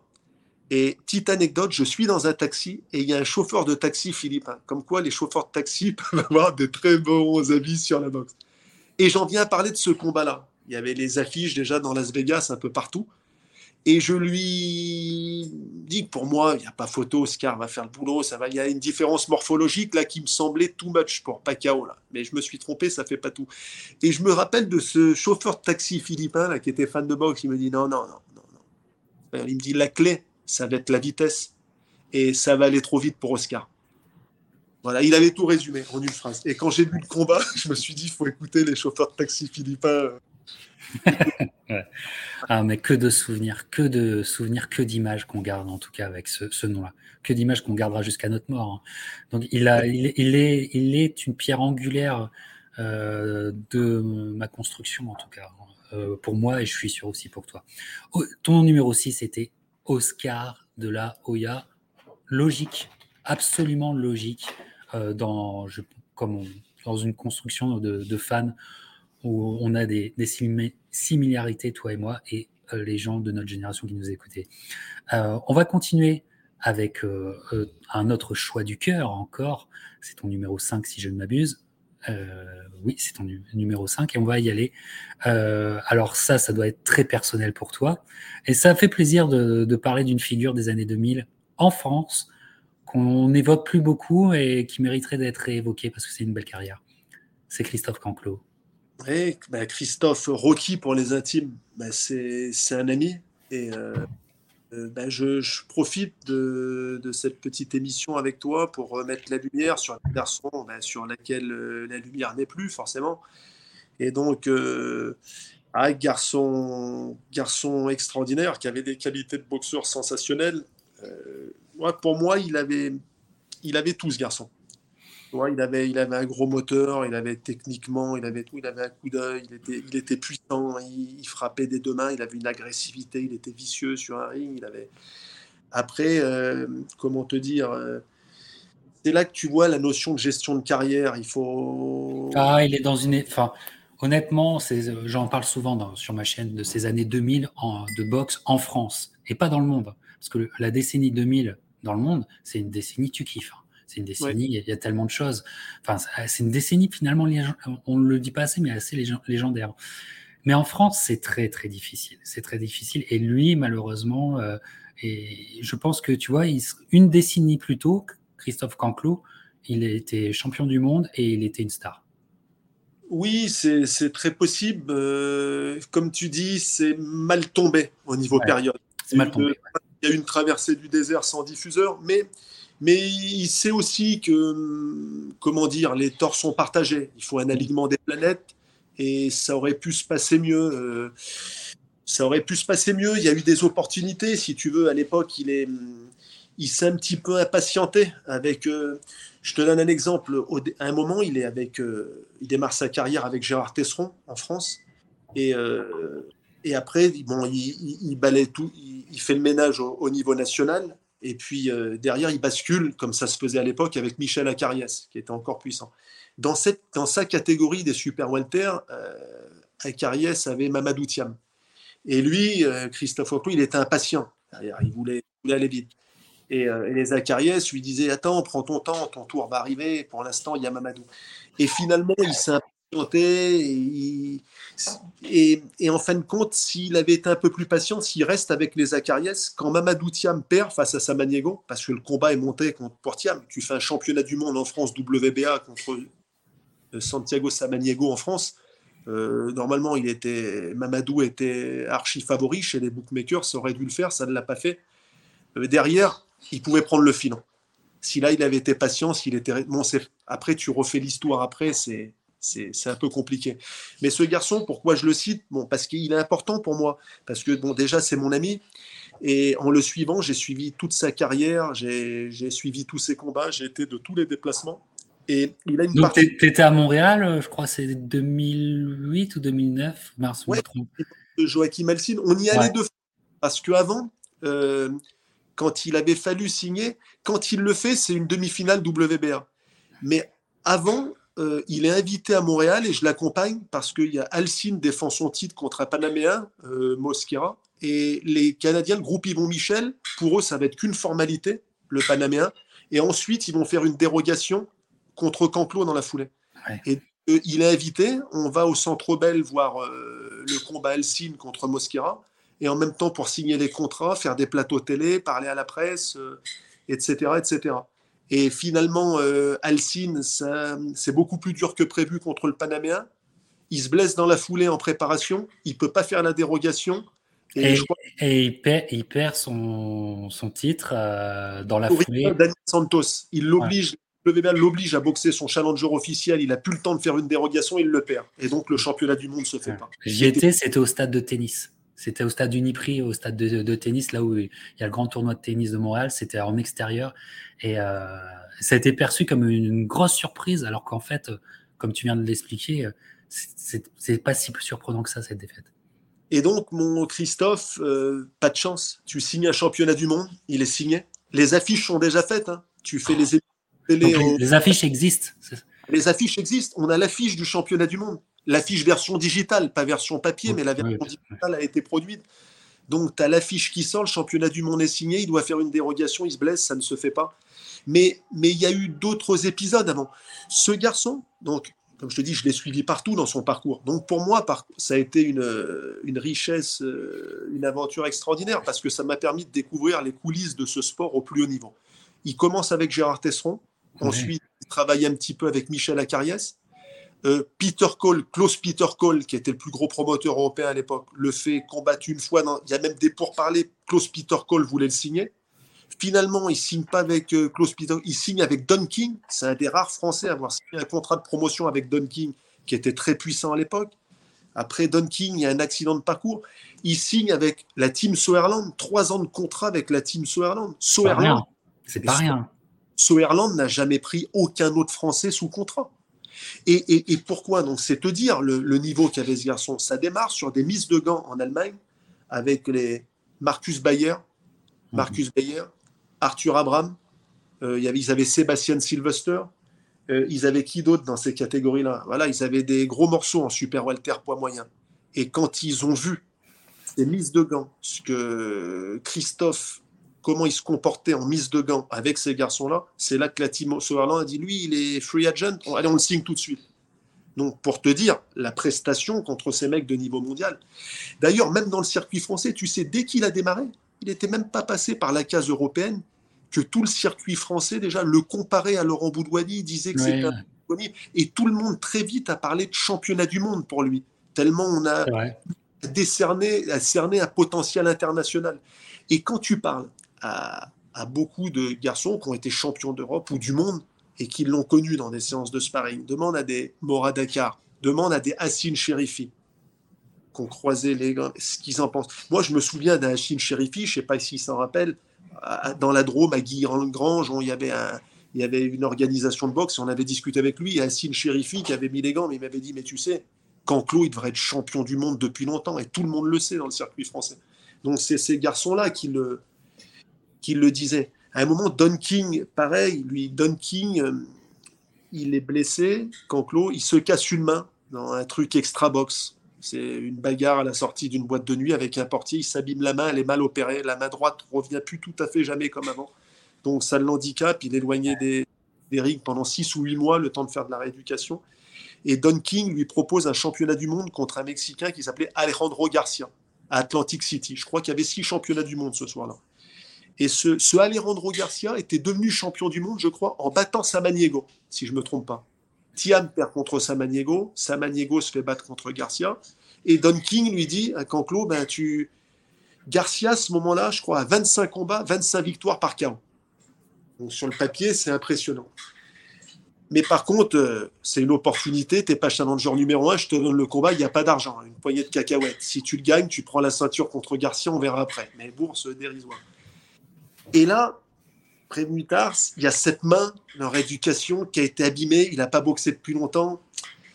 La préparation, pas tout de suite, on le fait après. Et il est invité Atlantic City et il voit le combat de Garcia qui défend contre un Américain qui s'appelle Travis Sims. Et il revient. Et Garcia perd son titre là. Et quand Canclo revient, qu'est-ce que j'ai fait? Il dit, si j'étais champion du monde, il dit, je pleurais devant le ring. Parce qu'à l'époque, tu vois, il n'y avait pas accès à YouTube comme, euh, YouTube comme maintenant on voit tous les combats d'un boxeur, tu vois. C'était. Il peut avoir des surprises sorties nulle part encore, c'est ça. Voilà, tu dis le mec, attention, un Mexicain, 25 combats, 25 victoires. Est-ce que c'est pas le nouveau Chavez? Mais est-ce que dans 90 combats, il sera pas toujours à 80 Tu vois ce que je veux dire? Il n'y a, y a, pas d'argent, il n'y a rien, il n'y a pas d'information, le délai est court, euh, tu as la main qui a été pulvérisée. Et il me dit, mais même dans ces circonstances-là, j'aurais dû y aller. Donc, bref, on refera pas l'histoire, mais c'est un garçon, si tu veux, c'est un garçon qui, euh, qui finalement, finalement. Euh, c'est un roi sans couronne français. sur, la scène, sur la scène française, je parle, c'est un roi sans couronne et qui euh, peut-être gardera cette place-là pour l'histoire.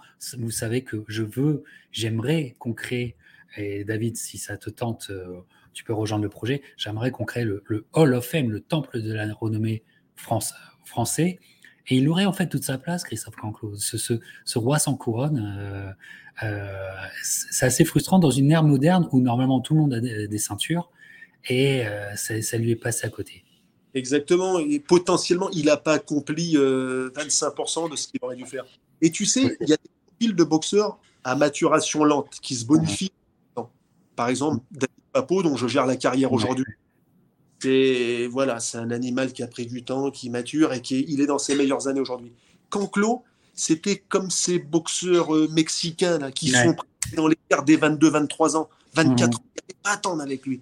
Il avait des forces d'explosivité, d'agressivité qui sont des qualités. c'est une boxe très physique, hein, très énergivore. Hein. Canclo, c'est très, très énergivore. Beaucoup d'engagement, beaucoup d'agressivité. Et ce style-là, il vieillit vite. Si tu vas à 30 ans, tu es déjà un vieux, un vieux boxeur en réalité avec ce mhm. style-là. Et donc, euh, euh, il était prêt, il était prêt rapidement. Il était jeune, il était prêt jeune pour ces gros combats-là. Il aurait fallu l'envoyer au mastic tôt. Mais, mais voilà, c'est comme ça. Et puis le regret, c'est que quelque part, ben, on n'a pas vu les gros combats. Qui, c'est non seulement c'est un, roi sans couronne, mais qui n'a pas disputé les combats qu'il aurait dû accomplir on ne l'a pas vu quand il était au top de sa forme avec une préparation de trois mois pour être international. Ah, il, y a une, frustration euh, qui, reste, il y a ce sentiment de frustration qui reste sur toute la vision de sa carrière. Euh, euh, complètement. voilà, complètement. en tout cas, avec lui, j'ai pu avoir cette expérience internationale. Je l'ai accompagné pendant trois ans dans tous ses combats dans les organisations Swerland. Et là, il y avait du beau monde. Hein. À chaque organisation, je voyais soit Marco Huck faire un championnat du monde, soit Arthur Abraham, soit Sylvester. J'ai vu débuter Povetkin. J'ai vu, il y avait Valuef dans l'équipe. Tu te rends compte l'équipe, euh, la ah, Povetkin, Marco Huck, Juan Pablo Hernandez, Arthur Abraham, Sébastien Sylvester, le petit euh, Octa Yurkal euh, chez les Walter. Tu avais vraiment une, une, super team. Lui était là-dedans. Il y avait des, des galas grandioses, combattus en Suisse, en Autriche. Je l'ai suivi au Canada. Donc, euh, ouais, superbe aventure, mais frustrante, frustrante. Et grâce à lui, j'ai connu Dominique Paris aussi. C'est lui la. Euh, D'accord. Alors, on va continuer. Euh, ça fait déjà plus d'une heure qu'on parle, donc on, va continuer. On va essayer d'aller, non pas au plus vite, mais à l'essentiel, avec en fait un lien encore entre Christophe Canclot et ce qui pourrait être une sorte de figure tutélaire de ce qu'a été Canclot, grand nom de la boxe française, et on va rester sur ce sentiment de frustration énorme. Moi, je suis, je, enfin, je commence un peu à te connaître, David, donc j'ai pas été surpris parce que c'est le genre de personnage, de figure plutôt, qui, euh, qui te correspond aussi. Enfin, je sais que tu as, un attrait et que je sais pourquoi tu l'aimes. Je sais pourquoi. On va montrer, c'est une très belle photo d'ailleurs. On va montrer, c'est lui, c'est Laurent, Laurent. de Tuile. Laurent de Tuile est ton quatrième coup de cœur enfin, et dans la liste des, des 10, ton quatrième coup de cœur, euh, Laurent Dautuil. Alors, c'est magnifique. Moi, j'écris sur Laurent Dautuil en ce moment, tu sais. Je sais pas si ça donnera quelque chose, mais en tout cas, j'écris sur, euh, sur Dautuil parce que parce que c'est une figure qu'on connaît tous parce que on est des fans de boxe, sans vraiment connaître parce que c'est beaucoup plus difficile de, de pouvoir euh, revisualiser sa, sa carrière. Il y a beaucoup d'espace euh, libre aux interrogations. Euh, et c'est une époque aussi, une époque euh, que je trouve pleine de charme. Et puis c'est un sentiment de frustration énorme parce qu'on parle de roi sans couronne, mais lui, il a été très fort. Je vais juste montrer cette image qui va nous faire mal. Alors, on va juste le temps d'un instant. Et après, on revient. Voilà. Alors, ton amour de Laurent de Tuile, explique-le nous. Ben, si tu veux, c'est une légende oubliée. C'est une histoire. Euh, c'est un des destins les plus cruels euh, qui puisse. Cruel. C'est une histoire d'une tristesse infinie, infinie, infinie. Donc, euh, et qui continue, qui lentement continue, inexorablement, mais lentement en plus. C'est ça qui est terrible. C'est terrible. Donc, euh, pour passer vite fait le parcours, euh, bah, c'est un boxeur de période Seconde Guerre mondiale.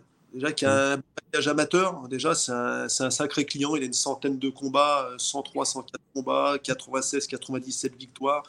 Il passe chez les pros fait une grosse carrière. Il bat des, des, boxeurs qui sont des références sur le circuit français, déjà à l'époque, des grands noms. Et puis, vite fait, il, y a l'ombre de Marcel Cerdan. Dans cette toujours, toujours, Et puis, bah, bon, si tu veux, Dautuil, c'est le, le, boxeur complet. C'est puissant, c'est technique, c'est dur au mal. C'est le vrai boxeur pro. Déjà, chez les amateurs, tout de suite, euh, il est identifié qu'il a des qualités pour faire une grosse carrière pro. Mais le niveau. En un peu la Rocky Gradiano, un peu, je trouve. Mais... Ouais, ouais, ouais, ouais, ouais, il y a de ça. Mais le niveau en France, en Europe, très relevé. Et donc, euh, et d'après ce que j'ai compris, c'est un homme de vie. La vie parisienne, euh, il, a, il a acquis une, notoriété dans Paris à l'époque, était un boxeur vedette dans le Paris de cette époque-là les femmes, l'alcool, les soirées parisiennes. Il avait ces tentations-là aussi, comme d'autres. Et, euh, donc, euh, il y a des défaites contre le client et le Belge de Lannoy au point, euh, et l'ombre de Marcel Cerdan, et tu vois, qu'emporte tout. Et donc, il s'exile. Il s'exile au, Canada. Et c'est là, là qu'il va apporter une modernité et que des mecs, même comme aujourd'hui Christian Mbili, euh, leur figure tutélaire et Laurent de Tuile, même si peut-être ils s'en rendent pas compte, mais euh, ce que Laurent de Tuile va faire, en fait, l'exploit, il n'a pas eu, il a pas eu la ceinture pour si peu, il n'a pas eu, mais quelque part, Laurent de Tuile a fait un exploit, c'est-à-dire dans ce lieu mythique qui n'existe plus maintenant. C'est un cinéma maintenant, mais dans ce lieu mythique qui est le Forum de Montréal et les soirées box du Forum de Montréal, Laurent de Tuile va devenir une vedette. Il va, et je crois qu'il a 14 combats au Forum de euh, euh, ou aux États-Unis ou au Canada, 14 combats presque, presque à la suite. Et s'exiler et faire une carrière sur un autre continent, euh, peu l'ont réussi. Ça a été très rarement On dit lui, il fait une carrière nord-américaine, couronné de succès, il veut Canada, et à chacun de ses combats, il bat les records de, recettes en billetterie. Exactement. Ça, crée, ça crée des vêtements. Et, et, et donc, cruel dans cette histoire, c'est qu'avant d'avoir cette fameuse chance mondiale contre, en 1930 contre Jack LaMotta. Euh, au Forum de Montréal, c'est-à-dire un an et demi avant? Non, 18, euh, 18 mois. 18 mois. il bat et, il, s'amuse avec euh, LaMotta. Il bat LaMotta, mais une victoire aisée. Tout, il le, monde, tout le monde oublie qu'il a une victoire sur Jack LaMotta. Tout le monde Exactement. Bat, il, bat, il bat Jack LaMotta 18 mois avant à Montréal. Et donc, euh, il se retrouve donc 18 mois plus tard, le combat a lieu, je crois, à Détroit. Oui, Détroit. 150. Gros, grosse soirée boxe, attention, c'est peut-être l'une des grosses soirées. C'est pas, c'est euh, comment dire, le, stade est rempli. Euh, tout le oui, c'est le stadium. C'est le stadium de Détroit. Le combat à la fin est élu combat de l'année par le Ring Magazine, donc événement immense. Le scénario du combat, bon, je crois que tout le monde en a entendu parler, il est largement en avance au point sur les, cartes des trois juges. Et à 13 secondes de la fin du 15e round, il prend une série de coups et, il tombe et, il est oublié. Et s'il et s'il avait gagné ce combat-là, Cerdan euh, venait de perdre son titre contre, contre, contre la Mota. Cerdan, euh, Cerdan avait disparu dans cet accident d'avion tragique là, avec l'accident aux Açores. Et donc l'histoire aurait été sublimissime. Tu es le vengeur de Marcel Cerdan, tu bats Jacques Lamotta, tu deviens champion du monde, son destin aurait été... Et en plus, à l'époque, ce qui est d'autant plus cruel, c'est que sa bourse de challenger, elle est minime à l'époque. C'est le champion qui empochait tout. Et le challenger, c'était une poignée de cacahuètes. fallait vraiment prendre le titre pour ensuite, si tu veux, le défendre. Et c'est là que tu prenais de l'argent parce que sa bourse n'est pas, est pas tellement importante. Et après, pour la petite histoire, ce qui est d'autant plus cruel, alors j'ai des anciens de ma famille, mon père, des oncles, j'ai un oncle qui a 73 ou 74 ans, qui connaît tout l'histoire de ces combats-là et qui me parle à chaque fois de cette histoire de Dautuil qui a été trahi par un homme de coin. C'est-à-dire que pour signer ce, combat avec les Américains, ils ont imposé plein de conditions. Et donc lui, il était sûr de son coup, il voulait investir sur lui-même, il avait battu facilement la Mota 18, 18 mois avant. Et donc, euh, il acceptait toutes les conditions. Il avait notamment un homme de coin qui n'était pas habituel et qui a créé de la cacophonie. Même, il y a eu un article dans le magazine euh, France euh, que le, la, FF Box la distribue à tous les, mhm. tous les licenciés qui, qui, reparle de cet événement-là. Et cet homme de coin, Rochetein ou Brochein, est venu mettre de la cacophonie, des, des, indications complètement différentes du reste du coin. Il y a eu quelque chose de très trouble là. Même les journalistes présents à l'époque dans le coin en ont parlé affaire obscure. Euh, même lui, Dautuil, a déclaré des années après que soupçonnait peut-être que dans sa boisson, il avait été mis quelque chose, qu'il a eu une sensation bizarre, qu'il a uriné du sang après le combat, qu'on lui a donné quelque chose à boire, et quand il est reparti sur ce 15e round, bon bref, c'est extrêmement, extrêmement cruel euh, comme, euh, comme, comme destin. Et, après, on dit que les boxeurs finissent souvent mal en général. Ça fait penser à la, Anthony Quinn dans Requiem pour un heavyweight où il s'est reconverti dans le catch parce que la FFB voulait plus de lui donner de licence de boxeur. le tigre de Buzenval. Voilà, il se reconvertit dans le catch et puis, euh, et puis, et puis, et puis, il finit par se suicider à l'âge de 47 ans. C'est tragique, c'est triste, c'est cruel. Mais, euh, mais c'est pour ça que je profite de l'occasion pour parler de, à 13 secondes près. À 13 secondes près, il serait euh, au sommet peut-être du panthéon euh, des boxeurs. Et aujourd'hui, hormis pour des spécialistes comme nous, mais tout le monde l'a oublié. Tu vas dans une rue, Laurent Dautuil, personne ne connaît Laurent. Tout le monde connaît Marcel Et même, même depuis, euh, même assez rapidement, ça se fait oublier on connaît plus que son surnom, euh, tout ça, tu sais, le ça reste. Moi, je me souviens, la première fois où ça m'a fait tilter, peut-être que toi aussi, sur Laurent, euh, c'est euh, Jean-Paul Belmondo dans euh, Itinéraire d'un enfant gâté, qui, à un moment, évoque Laurent Dautuil. J'ai revu Itinéraire un enfant gâté il y a deux jours, exactement. Et il est repassé sur je sais plus quelle chaîne là, je de la TNT, je l'ai regardé. Et oui, effectivement, il parle de, il parle de Dautuil. À la station-service d'ailleurs. Exactement. C'est quand Belmondo est grimé et qu'il cherche à revoir ses enfants, et il parle de boxe et il parle de Sugar et Robinson et de Dautuil. Et... Ouais. ouais. Exactement. Donc, des, des, vrais mecs comme Belmondo l'avaient pas oublié, tu vois. Attends, je me déplace un petit peu parce que je vois que est en train de descendre et je me rapproche du chargeur. Oui, oui, vas-y, vas-y. En tout cas, et de toute façon, on, va essayer d'accélérer. Vas-y, David. tu vois, au sujet de Canclo, quand j'étais allé au Centre Bell de Montréal, à un moment, au Centre Bell de, de Montréal, euh, tu vois, pendant les, les, entractes, donc il y a ces fameuses buvettes sandwicheries, où tu vas. Et il y a un particulier au Canada, c'est ce que j'ai découvert là-bas, il y a des très anciens qui continuent de travailler. Tu peux tomber au Canada sur un chauffeur de taxi de 85 ans et, des employés de. Voilà, je ne sais pas comment fonctionnent les retraites là-bas, où elles sont petites, je ne sais pas comment ça fonctionne, mais tu as des gens très âgés qui ont des petits emplois comme ça. Et quand on va avec Canclo, donc comme je t'expliquais, il avait été présenté à la télé dans un reportage pour, euh, pour, euh, comment, pour, euh, pour annoncer le futur combat contre Alcine. Et là, il y a un monsieur à une des buvettes qui, qui est très âgé je ne sais plus quel âge il a. Et quand il voit Canclo, ah, c'est vous le français euh, qui allait combattre Alcine que j'ai vu à la télé, donc ce monsieur qui nous servait des Coca-Cola. Et il se met à nous parler de Laurent Dautuil. Il nous dit J'ai bien connu Laurent Dautuil. Il y a l'époque, quand il était à Montréal, j'allais courir avec lui, j'allais faire le footing avec lui presque tous les jours dans le parc de Montréal. Donc, C'est incroyable. Il y a peut-être 75 ans, 80 ans euh, qu'il avait à l'époque de ce, de ce, combat. Et donc, euh, et donc voilà pour la, pour la petite anecdote. Ah, c'est super. Allez, ton chargeur est mis, c'est bon, il n'y a pas de problème? Il est mis, ouais, maintenant, euh, comme il est dessous, euh, le téléphone est en équilibre, il faut le caler, il faut que je trouve une solution. Il faut que je reste à, euh, à, la verticale. Bah, hein. comme, tu veux, comme tu veux. Attends, attends, je vais essayer de me caler comme ça. Si je me mets comme ça. Ah, c'est formidable, ça se voit. Ça te va aussi comme ça? C'est parfait. voilà, voilà, voilà c'est parfait. Allez. attends. Ah, eh ben, c'est tombé. Attends. Voilà, je me mets comme ça. Voilà, là ça peut plus tomber. Et je me recule un petit peu. on, peut, on peut remercier madame qui, quand même, vient te soutenir euh, techniquement. Et ça, c'est important, quand même. Voilà. Heureusement David, David et la technologie, c'est quand même quelque chose. Hein. c'est là, c'est pour ça qu'il faut être entouré, sinon tu ne peux pas t'en sortir. Voilà, oh, parce qu'on en a fait des essais quand même pour être sûr de se parler. Bon, allez, on va sur ton. Tout en restant dans la conversation, j'ai déplacé une table, j'ai déplacé un support, il y a un c'est ça. déplacé, il y a un chargeur qui est venu se mettre quand même, sans qu'on interrompe le fil de la discussion.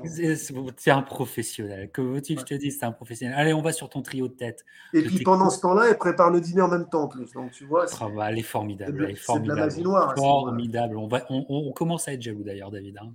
Te la raconte pas trop parce que voilà.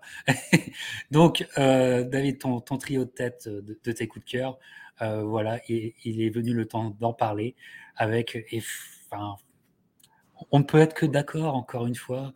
Ton troisième coup de ton numéro 3, Roberto Duran, Les mains de pierre. Alors, je rappelle, encore, je rappelle encore qu'il existe beaucoup de vidéos sur Roberto Duran sur la chaîne, notamment celle-ci, où on revenait précisément sur son après-nomas.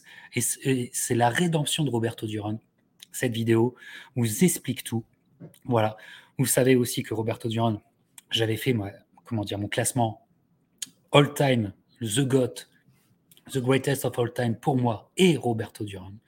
Alors, ton rapport à Roberto Duran, quel est-il, David?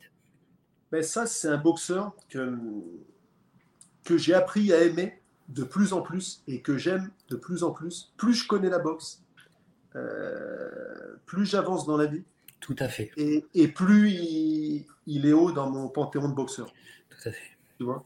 Euh, il est beaucoup plus haut qu'il aurait été il y, a, il y, a, 10 ans, 15 ans, 20 ans si tu m'avais posé la de question. Même, de même, de même pour Donc, euh, même quand on parle, quand on fait un, un, classement des meilleurs boxeurs de tous les temps, on parle toujours, il y a toujours le est-ce que c'est, c'est toujours les mêmes noms qui ressortent. Certains vont parler de Mohamed Ali, d'autres vont dire Sugar et Robinson.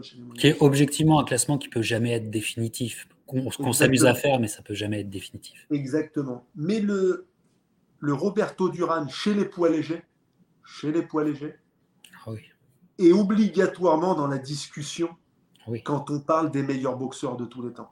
Parce que ça, j'espère que tout le monde a conscience du fait que s'il était resté en poids léger, il avait tellement fait le ménage, il était tellement intouchable qu'il a dû aller chercher les grosses bourses et chercher les adversaires euh, bankable, américains et les grosses bourses dans les catégories supérieures.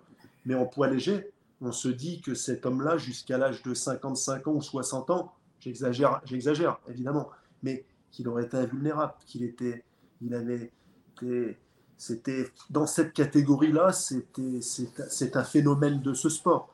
Et pas que dans cette catégorie-là, d'ailleurs, on a vu après la montée en puissance.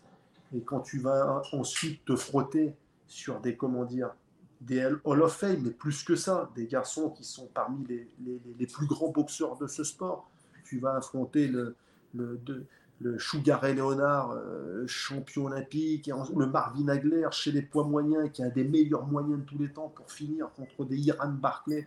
Donc déjà, c'est c'est juste, juste monstrueux, c'est juste invraisemblable. Et donc la personnalité, l'histoire de, de, ce boxeur, j'ai appris à la, à, la, connaître plus sur le tard. Il y a eu des films, il y a eu des documentaires Netflix, j'ai lu beaucoup de choses. Et c'est là que j'ai pu mesurer la, dimension du phénomène. Alors, et en plus, il aurait été injuste dans un classement comme celui-là de ne pas citer un, boxeur latino, même si Oscar de la Hoya est un américano-mexicain. Mais pour moi, euh, Roberto Duran, c'est le plus grand boxeur latino de l'histoire, euh, à mon sens. Je le, place devant Julio César Chavez, devant Carlos Monzon, devant tout ça.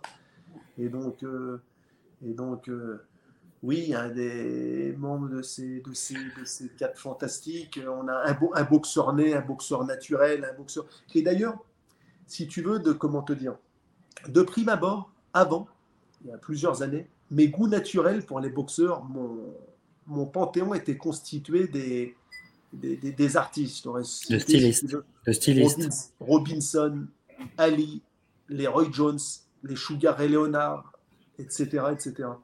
Et avec le temps, ben, j'apprécie de plus en plus même Marvin Hagler. J'ai entendu Antoine parler de Marvin Hagler. Marvin Hagler, avec le temps, et c'est la même chose. J'ai appris à connaître l'histoire de ce boxeur. J'aurais pu mettre Marvin Hagler aussi dans ce, mm.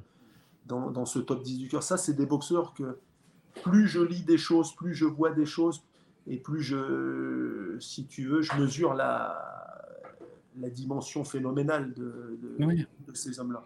Puis moi, je, enfin, je, ce que je comprends pas peut-être des, des, plus jeunes générations de fans, c'est que euh, comment euh, s'y intéresser, c'est euh, comment c'est l'adopter.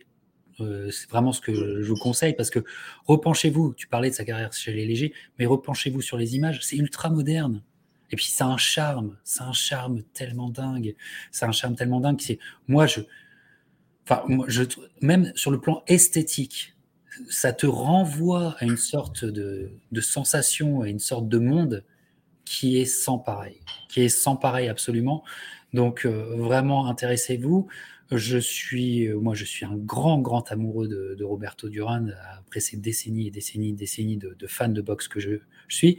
J'ai eu souvent un discours pour vous expliquer aussi que Roberto Duran dépasse, avec quelques-uns seulement, dépasse la boxe. Comme, comme pouvait le dépasser, comme Tyson, tu l'as expliqué tout à l'heure, le dépasser aussi. Culturellement, euh, alors en tant que Français, on ne comprend soit pas, mais si vous étiez Américain, vous concevrez, Roberto Duran est un grand nom de sportif à ce que les amateurs de sport peuvent sortir quand on parle mondialement du sport. Tu vois, j'ai toujours derrière moi ce livre que je trouve magnifique, qui sont des couvertures de Sport Illustrated.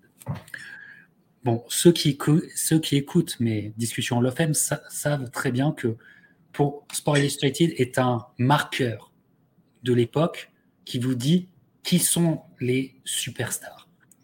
Roberto Duran est le seul non-américain à avoir huit couvertures de Sport Illustrated. Huit. Huit.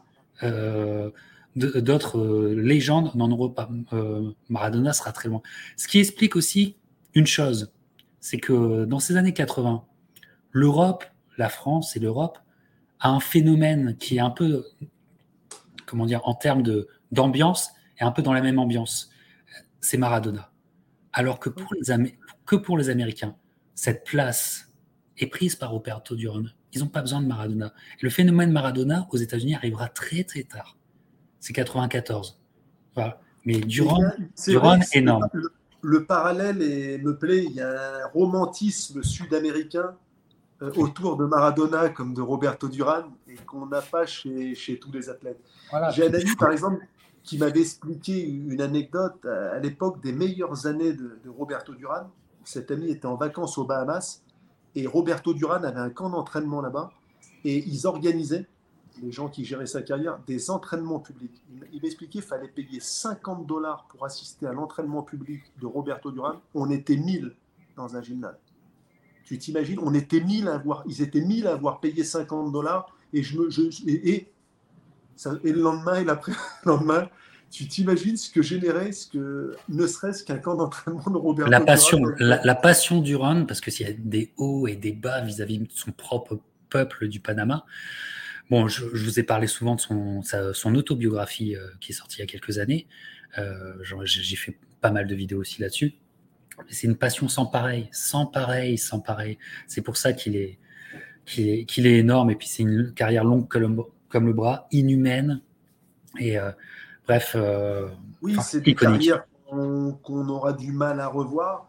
Je me souviens d'une interview de qui, comment dire, c'était Angelo Dundee qui parlait du premier combat à Montréal entre quand Roberto Duran avait battu euh, Sugar. Leonard.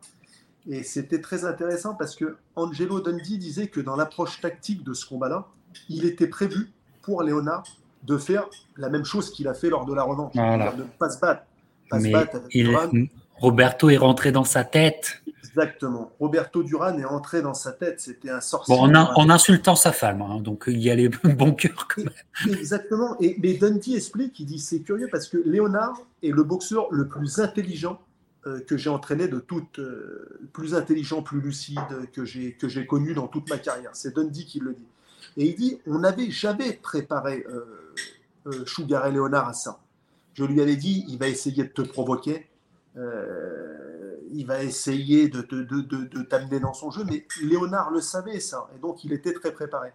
Et, et quand ils sont arrivés à Montréal, à la conférence de presse, euh, sans surprise, euh, devant les médias du monde entier, euh, Duran a, a, commencé à provoquer, à provoquer, à manquer de respect, à insulter. La femme de Léonard, certes, était présente à la conférence de, de presse, mais ça, devant les caméras, devant les médias, ça fait partie du taux, c'est du trash talk. Et il en avait vu d'autres, Léonard. Donc, il lui en fallait plus. Et avec son sourire, son sourire ultra bright. Mais c'était tellement intense parce que ça continuait tout le temps. Ça, dans les coulisses et tout ça, ça c'était tellement intense. Exactement. Mais à ce moment-là, comme Dundee le dit, ce trash talk, cette provocation qui allait très loin devant la presse, avant le combat, là, pas de problème. Léonard, il dit on l'avait préparé, trop intelligent, trop, il l'avait absorbé il n'y avait pas de souci. L'air de dire je ne tomberai pas dans ton piège, tu peux me dire ce que tu veux, tracasse-toi pas, demain je vais faire ce que j'ai prévu de faire. Sauf que, et c'est là que l'anecdote est, très intéressante, Angelo Dundee explique que, il dit ce que je n'avais pas prévu, on fait le repas le soir, et avant d'aller se coucher, on a l'habitude de la petite promenade. Montréal, on va se balader une heure avec euh, l'entraîneur, le, second entraîneur, toute la, toute la team, tout le coin. Léonard, sa femme, on va faire une petite balade dans Montréal avant d'aller se coucher. Et là, dans la balade, presque personne dans les rues de Montréal. Sur qui on tombe nez à nez dans une rue Roberto Duran avec sa team. Et là, il n'y a plus de caméra, il n'y a plus de journalistes. Et là, Duran, il lui parle en tête à tête à Léonard et il s'adresse directement à sa femme. Et il dit, si tu, en gros, si tu croyais que je faisais du trash talk tout à l'heure, que je parlais devant les médias, et il parle directement à la femme de Léonard. Il dit, vous savez, Madame euh, Léonard, vous croyez votre mari, c'est peut-être un homme pour vous, mais c'est pas un homme pour moi. Vous croyez que c'est un combattant? Demain, vous allez voir une femme qui va se sauver. Il n'est pas de taille pour se battre avec moi, il va se sauver. Il n'y a pas de caméra, il n'y a personne pour nous écouter. On se parle d'homme à homme, et, etc. Et là, et là, Dundee, elle a dit, là, j'ai pas pu le récupérer, Léonard. J'ai pas pu le récupérer. et là, tu vois, c'était, et là, il est, voilà, tu vois, c'est ces petites anecdotes là, complètement imprévues. Et, le lendemain, il fait l'erreur il fait l'erreur, euh, Léonard. Il accepte la guerre et à ce jeu-là, avec Duran, il faire, fallait pas faire la guerre. Et donc, euh, et donc, et donc, tu connais la suite. À 20 juin 1980. 20 juin 1980, euh, c'est incomparable, incomparable. Roberto ça m'a ça m'a fait extrêmement plaisir. Moi, c'est mon c'est mon goth. Ça m'a fait extrêmement plaisir que tu en parles et puis. Et, et, et, il te va bien. Et donc, on va passer à ton, deux, ton deuxième coup, enfin le numéro 2, eh ben, ça se rejoint parce que ton numéro 2, c'est Ray Leonard. Voilà. Dois-je rappeler que, évidemment, la discussion Hall of Fame Léonard est sur la chaîne. Où ça Dans la playlist que vous trouvez en dessous de cette vidéo. Évidemment, Ray Léonard, bah, ça te va bien. Voilà. Et, Léonard, pourquoi Léonard? On a déjà parlé, il y a une transition qui est logique après le combat face à Duran. Et euh, la boxe sport, qui s'appelle le Noblard, a besoin de Sugar et Robinson, de Sugar et Leonard, de cette lignée de, boxeurs. Euh, comme tu disais tout à l'heure, heureusement qu'après les années euh, Tyson, euh, Oscar de la Hoya est venu avec sa classe contrebalancée, apporter une image de genre idéal. Hmm. Et, des, des, profils comme Léonard, ça fait beaucoup de bien à ce sport parce que si tu veux, dans la vie, à côté de la boxe, il n'y a pas de débordement, c'est toujours la classe internationale, c'est l'image du, du père de famille idéal. Et pourquoi? Parce que c'est pourquoi? Parce que à un moment, si tu veux, comment te dire, c'est quelqu'un avait dit, et je dirais la même chose. J'aurais pu citer Robinson, mais la carrière est plus ancienne. Mais ce qu'ils ont, ce qu'ils apportent dans ce sport, cette lignée de, stylistes, d'artistes sur le ring, c'est, c'est ce sport, c'est le sport des hommes les plus durs du monde. Euh, sport d'homme dur, il y a une violence. Et, et ils apportent une, une grâce, une virtuosité. Euh, Robinson l'a fait en premier. C'est pour ça le Chougaret, dans un monde de, de brut, une, époque où le monde était très violent, était très dur, l'époque de Chougaret Robinson, où elle était plus dure que, que, maintenant. Ils ont apporté, oui, cette, cette, cette, grâce, cette grâce suprême sur le ring. Et, et Léonard, c'est ça aussi. Il y, a il y a tout il y a une virtuosité technique, il y a un coup d'œil, il y a une vitesse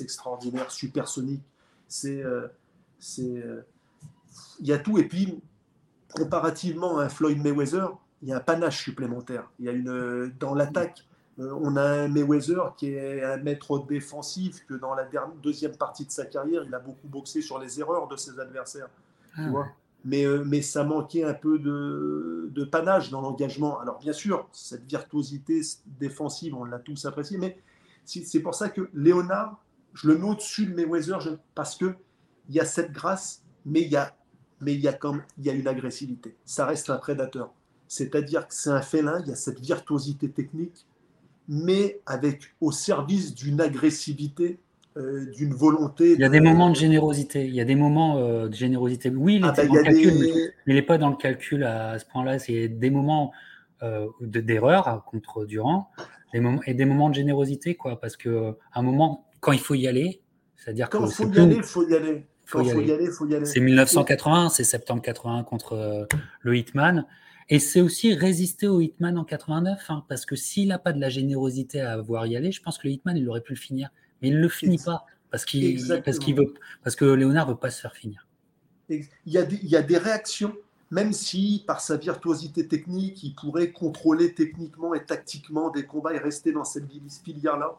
Mais il y a des fulgurances, il y a, des, il y a du panache, il y a, il y a, une il y a toujours une générosité. Euh, dans, ces combats euh, à un moment ou à un autre et qui, ben, qui nous donne les séquences euh, qui marquent les esprits. Par exemple, dans la carrière de Floyd, euh, les, highlights dans ces combats, avec des, des, tu vois, des grosses séquences qui marquent les, les esprits, il y en a moins. Il y a, la, il y a, y a comme tu dis, il y a le contrôle technique. Elles sont pas, elles sont pas.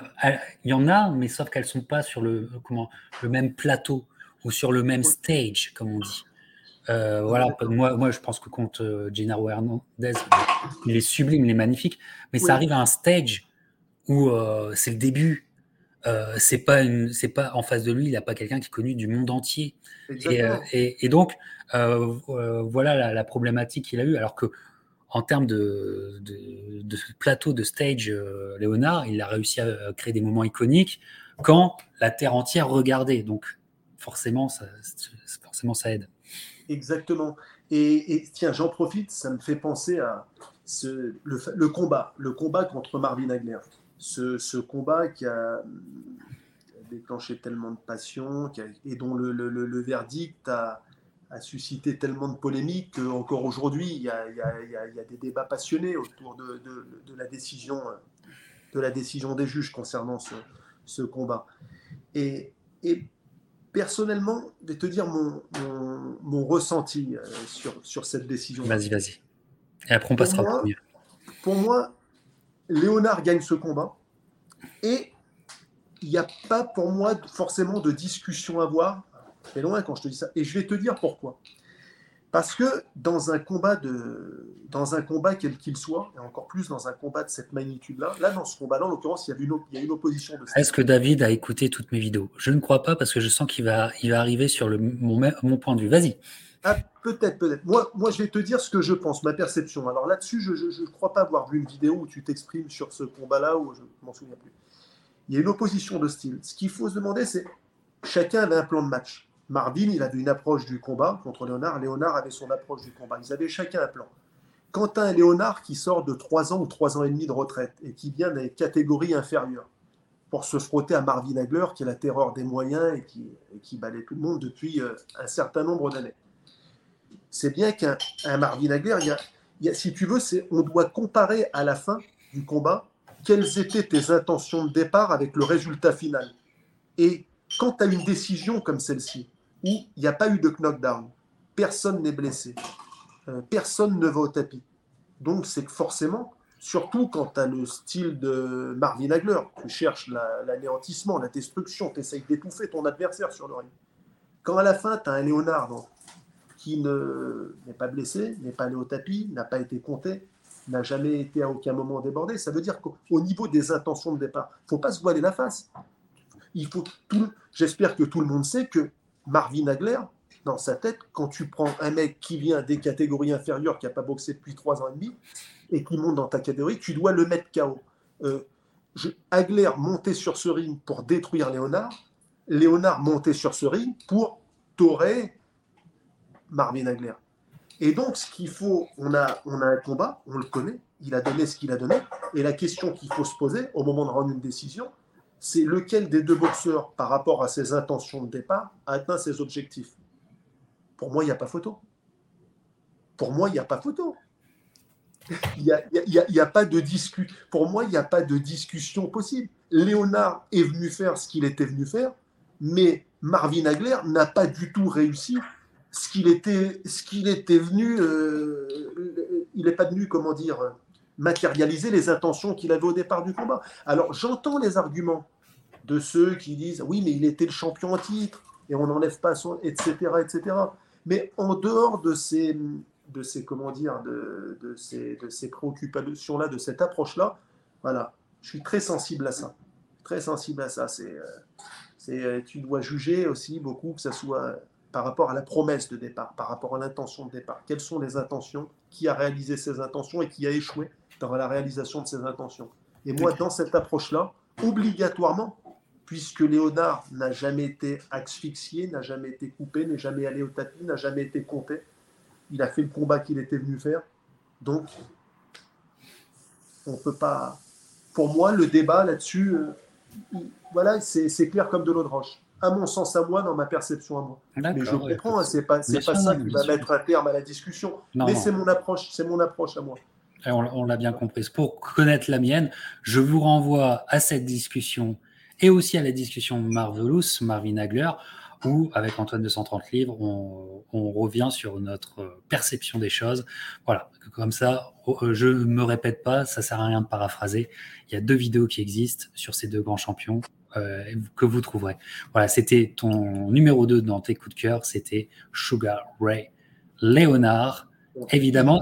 Il, me tarde, il me tarde d'aller entendre, puisque je n'ai pas entendu ce que tu as dit sur le sujet. C'est dans les deux vidéos, et d'ailleurs, elles se rejoignent. Hein. Il faut que tu écoutes les deux. Tu peux commencer par Marvin, et tu pourras continuer par euh, Sugar. Est-ce que je suis loin, pour me donner un ordre d'idée, je suis loin de ta perception des choses Je, j'ai, comment dire, euh, je, crée un décalage par rapport à toi. Je comprends ce que tu veux dire, mais je crée un décalage parce que je pense que euh, Léonard a contrôlé le narratif. Et en contrôlant le narratif, en fait, il contrôlait comment euh, les deux boxeurs allaient être rétribués de leurs efforts. Et donc, euh, il a été rétribué beaucoup plus fortement de ses efforts aux, yeux des gens, aux yeux du public, aux yeux des juges, que un Marvin Hagler qui,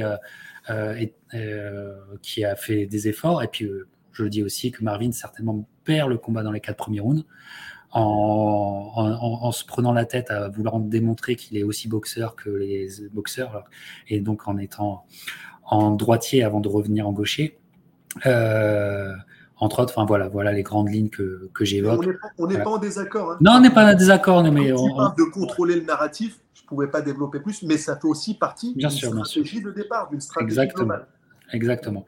Mais euh, voilà, on va faire de la pub. Allez revoir ces deux discussions Hall of Fame ou ça dans la playlist qui est juste en dessous de cette vidéo.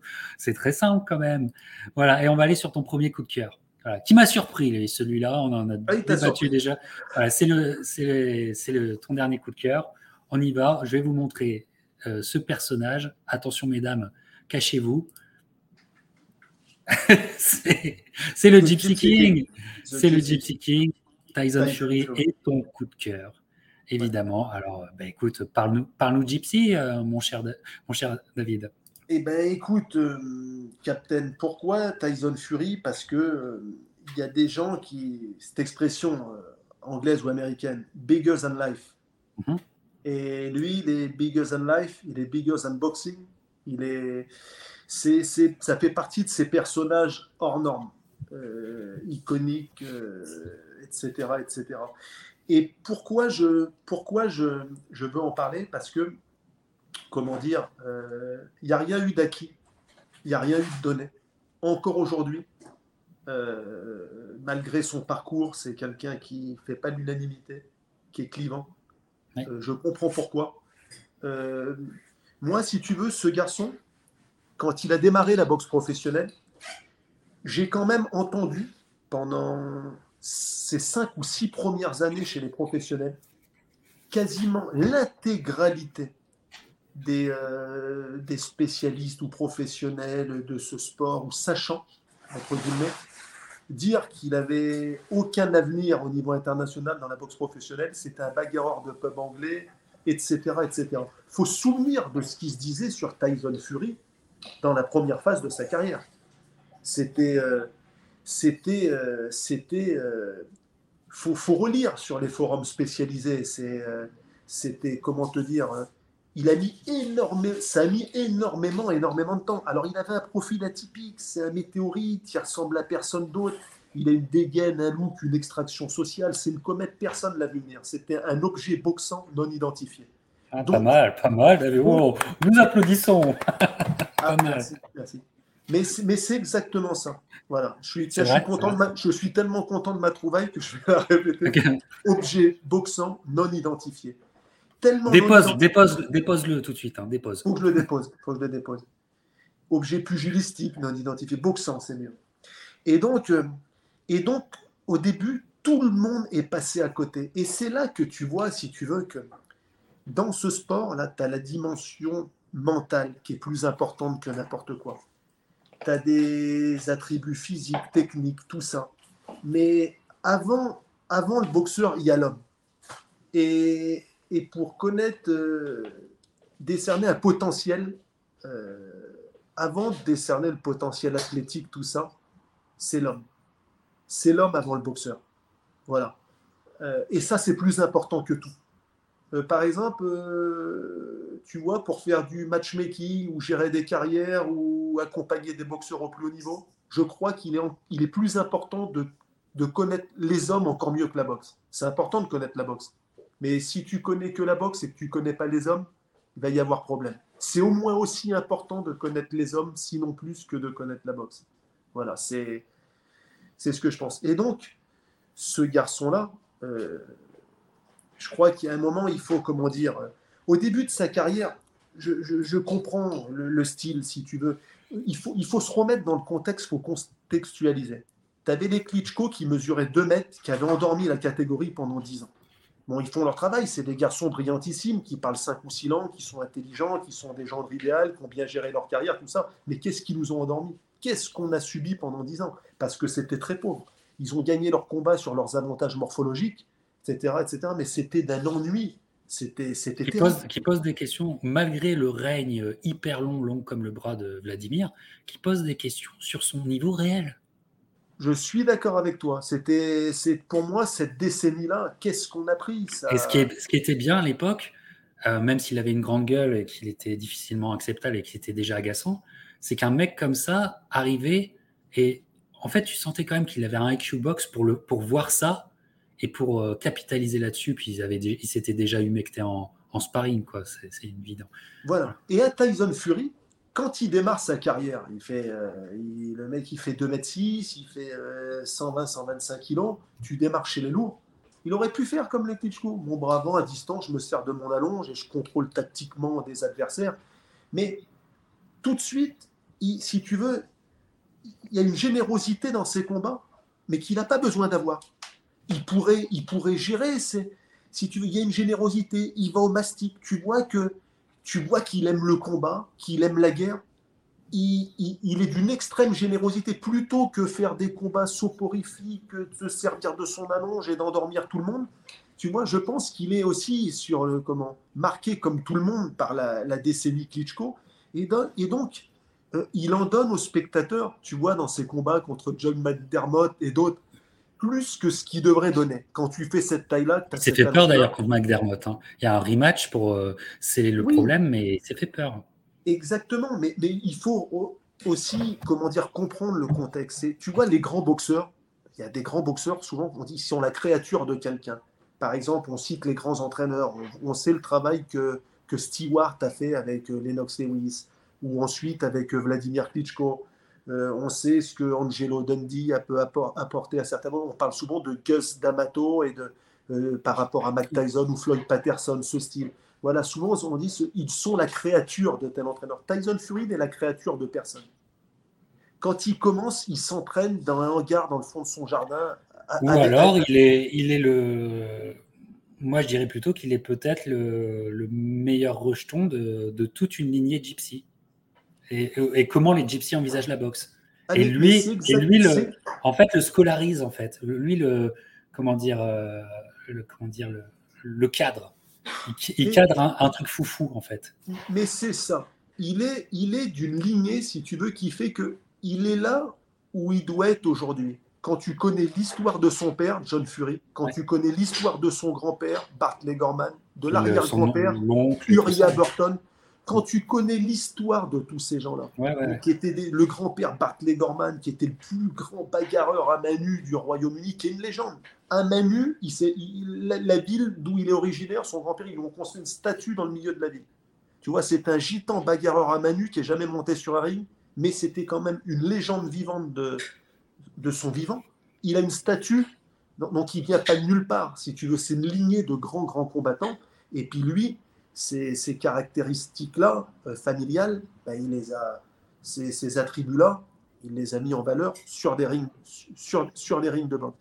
Mais si tu veux, le parcours de ce garçon, comment te dire, ce sport-là, souvent les grands champions, les carrières comme les grands champions américains sont rarement sortis des États-Unis, ont eu des grands promoteurs, ont, ont, affronté tout le monde, mais, mais à la maison, avec le gros promoteur derrière.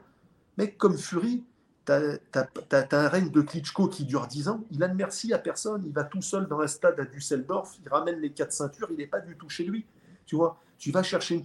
Déjà, ça, quand il fait trois fois Wilder, il fait trois fois Wilder aux États-Unis. Quand il voit qu'après le premier combat, le juge anglais donne un match nul, à la revanche, il dit aux Américains non, non, plus besoin d'anglais. J'affronte Wilder, trois juges américains et même l'arbitre Kenny Bayless, un arbitre afro-américain.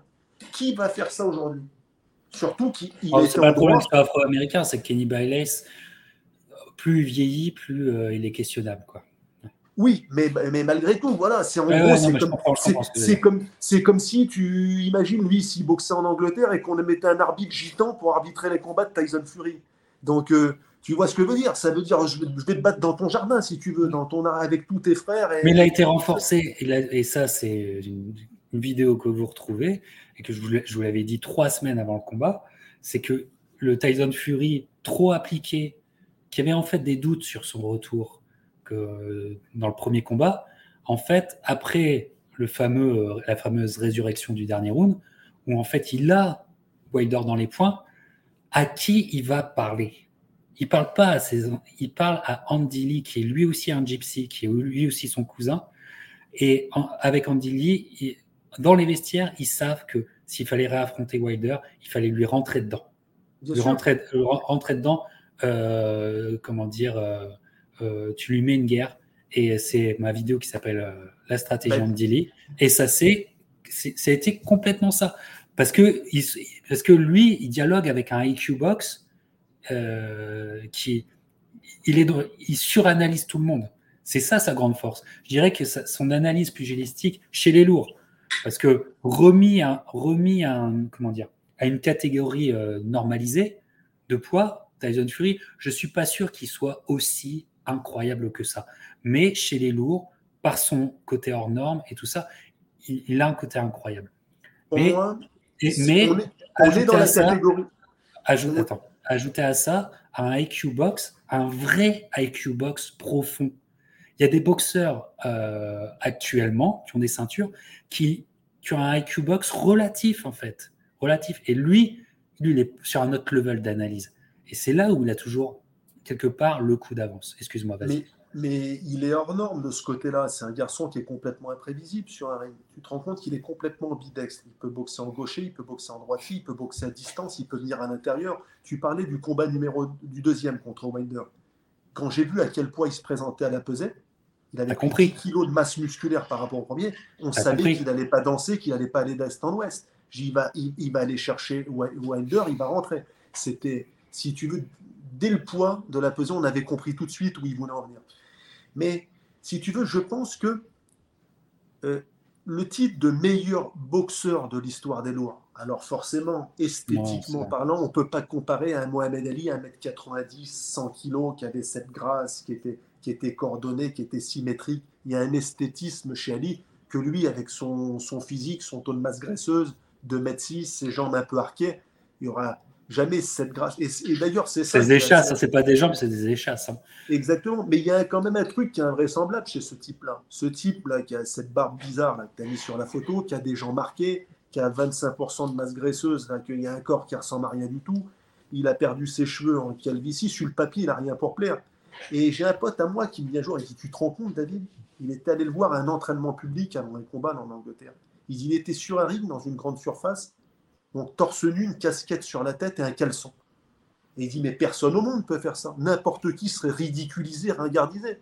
Je veux dire, un chauve qui a perdu ses cheveux, qui a une barbe bizarre, qui a des, des, gens marqués, qui a du gras partout sur le bide et qui se met en caleçon dans un endroit public avec un caleçon à poids. Il en a fait sa force, moi je, je, comprends, il en a fait sa force en fait. Oui, mais le mec a un charisme hors norme. Qui peut avoir du charisme dans ces conditions-là?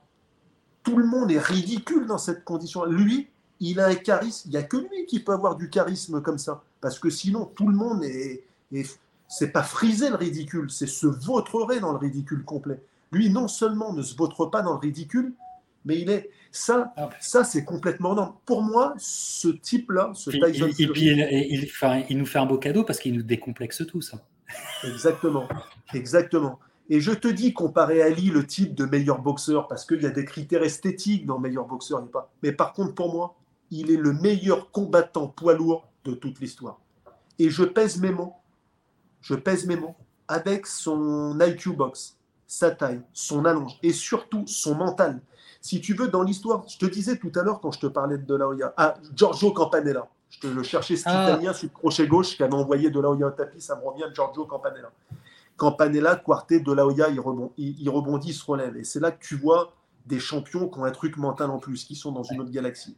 Ce type-là, ce Tyson Fury, à chaque fois qu'il est tombé, il s'est enlevé. Et il est reparti comme si de rien n'était. Et il a gagné ses combats avant la limite. Je me rappelle en début de carrière, Neven Pashkic, le Canadien, là, ça s'était bien chauffé pendant. Il va au tapis, il va s'empaler, l'autre lui envoie un coup de sac à main, mais c'est une erreur défensive. Il a les deux jambes parallèles, il va s'empaler, comme le même coup que contre Cunningham. Et il repart. Et contre Wilder, il tombe quatre fois. Il est beau le coup contre Cunningham. Cunningham, il est beau le coup. Oui, mais si tu veux, tu vois, je vais, tu vois ce, combat contre Cunningham, je reviens là-dessus, il est important. Il est l'exemple type, si tu veux, du combat à la suite duquel la plupart des spectateurs tirent de mauvais enseignements. Après Cunningham, il était déjà critiqué. Il était non, il n'a pas le niveau mondial, on voit ses limites. Les mêmes qui le critiquaient un petit peu partout sur les forums spécialisés, après le combat contre, Cunningham, qu'est-ce que je les ai entendus dire? Oh, il va au tapis contre un mec de 36 ans qui vient des lourds légers, s'il va au tapis de cette manière-là contre un cruiser, ça ne peut pas passer, on a vu ses limites. Mais aller au tapis, ça ne veut pas tout dire. De la Hoya, y allait contre Quartet, contre Campanella, Trinidad y allait en début de carrière 3-4 fois, il y allait quasiment à chaque fois, sans exagérer. Quand tu y vas, mais sur un vrai coup, si tu y vas, comme par exemple David Price, on a vu rapidement sur des coups qui paraissaient anecdotiques, on a vu une fragilité. Mais si tu tombes sur une erreur défensive, c'est une erreur défensive, tu vas t'empaler, tu as le menton au balcon, et l'autre t'envoie comme un peu la Suzy Q de Marciano. Là. Il t'envoie une droite, tu avais quasiment le gant qui touchait le sol, et il t'envoie une droite qui part de je ne sais où, et tu vas t'empaler dessus. Il tombe, c'est une, ça ne montre pas une fragilité. Moi, quand je vois ça, mais je me dis, parce que ce qu'il faut savoir, c'est ce combat contre Cunningham, euh, son père était en prison. Son père, dans une bagarre dans un bar, avait crevé l'œil de quelqu'un, était en prison. Donc son père était plus à côté de lui. Et il a son autre oncle, Peter, qui sortait de 10 ans d'incarcération, qui se met à l'entraîner. Et euh, Peter l'a transformé, en a fait un boxeur. Il dit il faut que tu arrêtes. Et c'est Peter qui l'a structuré, qui a commencé à le faire boxer avec euh, techniquement. Et d'ailleurs, beaucoup. ça ressemble au Mayweather, hein, où Roger, est beaucoup plus important que Floyd mais il y a beaucoup de gens quand il affronte Kevin Johnson. Kevin Johnson, c'est pas, mais c'était un. À l'époque, il était jeune, Fury, ça se passe en Irlande, à Belfast, et il venait d'affronter Vladimir Klitschko. Il avait fait 12 rounds. Euh, Klitschko n'avait pas réussi à l'égratigner. Peu de temps après, il affronte Fury, qui est très jeune à Belfast. Quand tu vois là comment il est fit avec Peter Fury, comment il se déplace, comment il enchaîne, comment il combine techniquement, peu de gens ont vu ce combat-là. Là, tu es sûr qu'il est obligé d'être champion du monde des lois. Quand tu vois un mec de 2m6, il fait 115 ou 120 kg sur ce combat-là, cette mobilité-là, cette souplesse gestuelle, personne ne l'a vu. Mais là, c'était qu'une question de timing. Surtout qu'on le connaît, le circuit des lourds, on connaît les forces en présence, on connaissait l'âge des Klitschko, il ne pouvait pas en être autrement.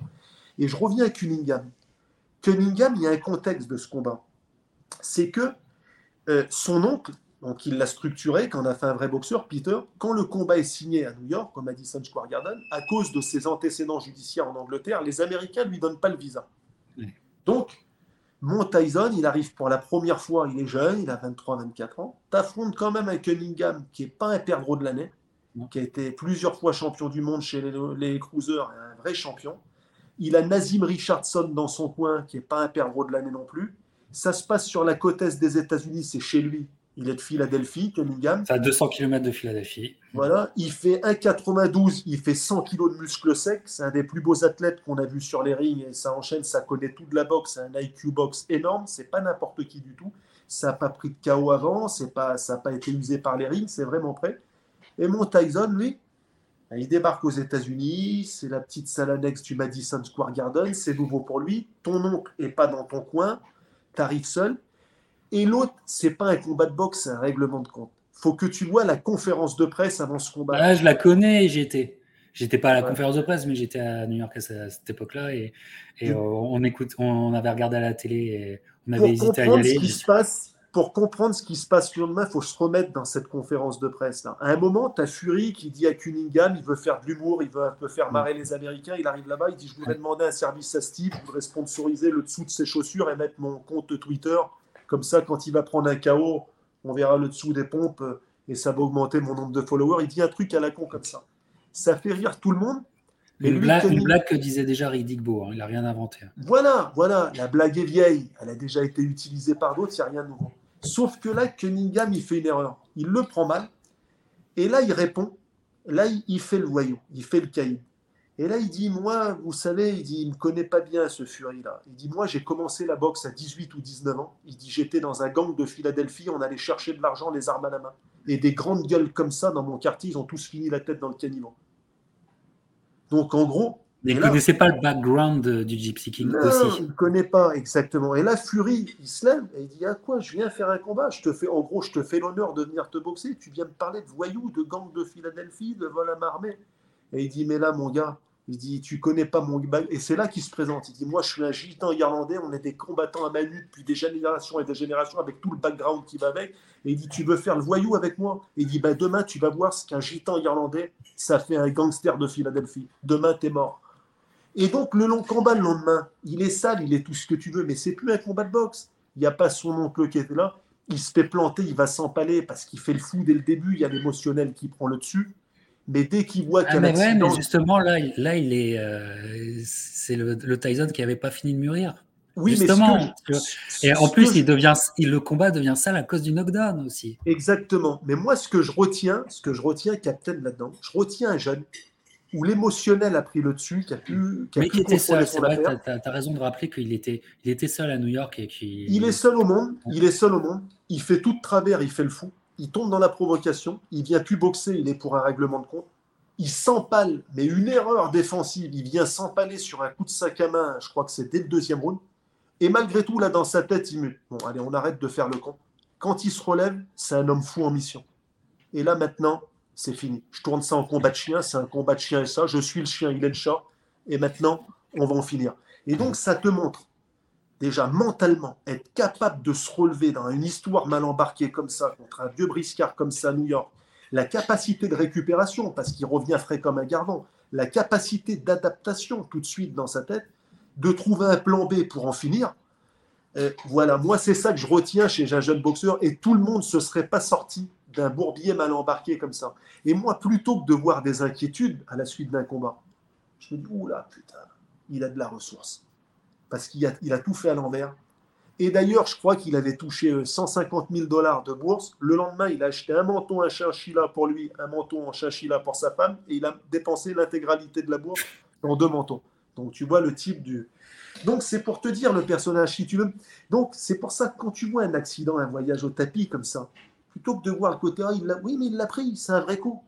Pas une pichenette, il n'est pas tombé sur un coup, il a, c'est un vrai coup qu'il a pris.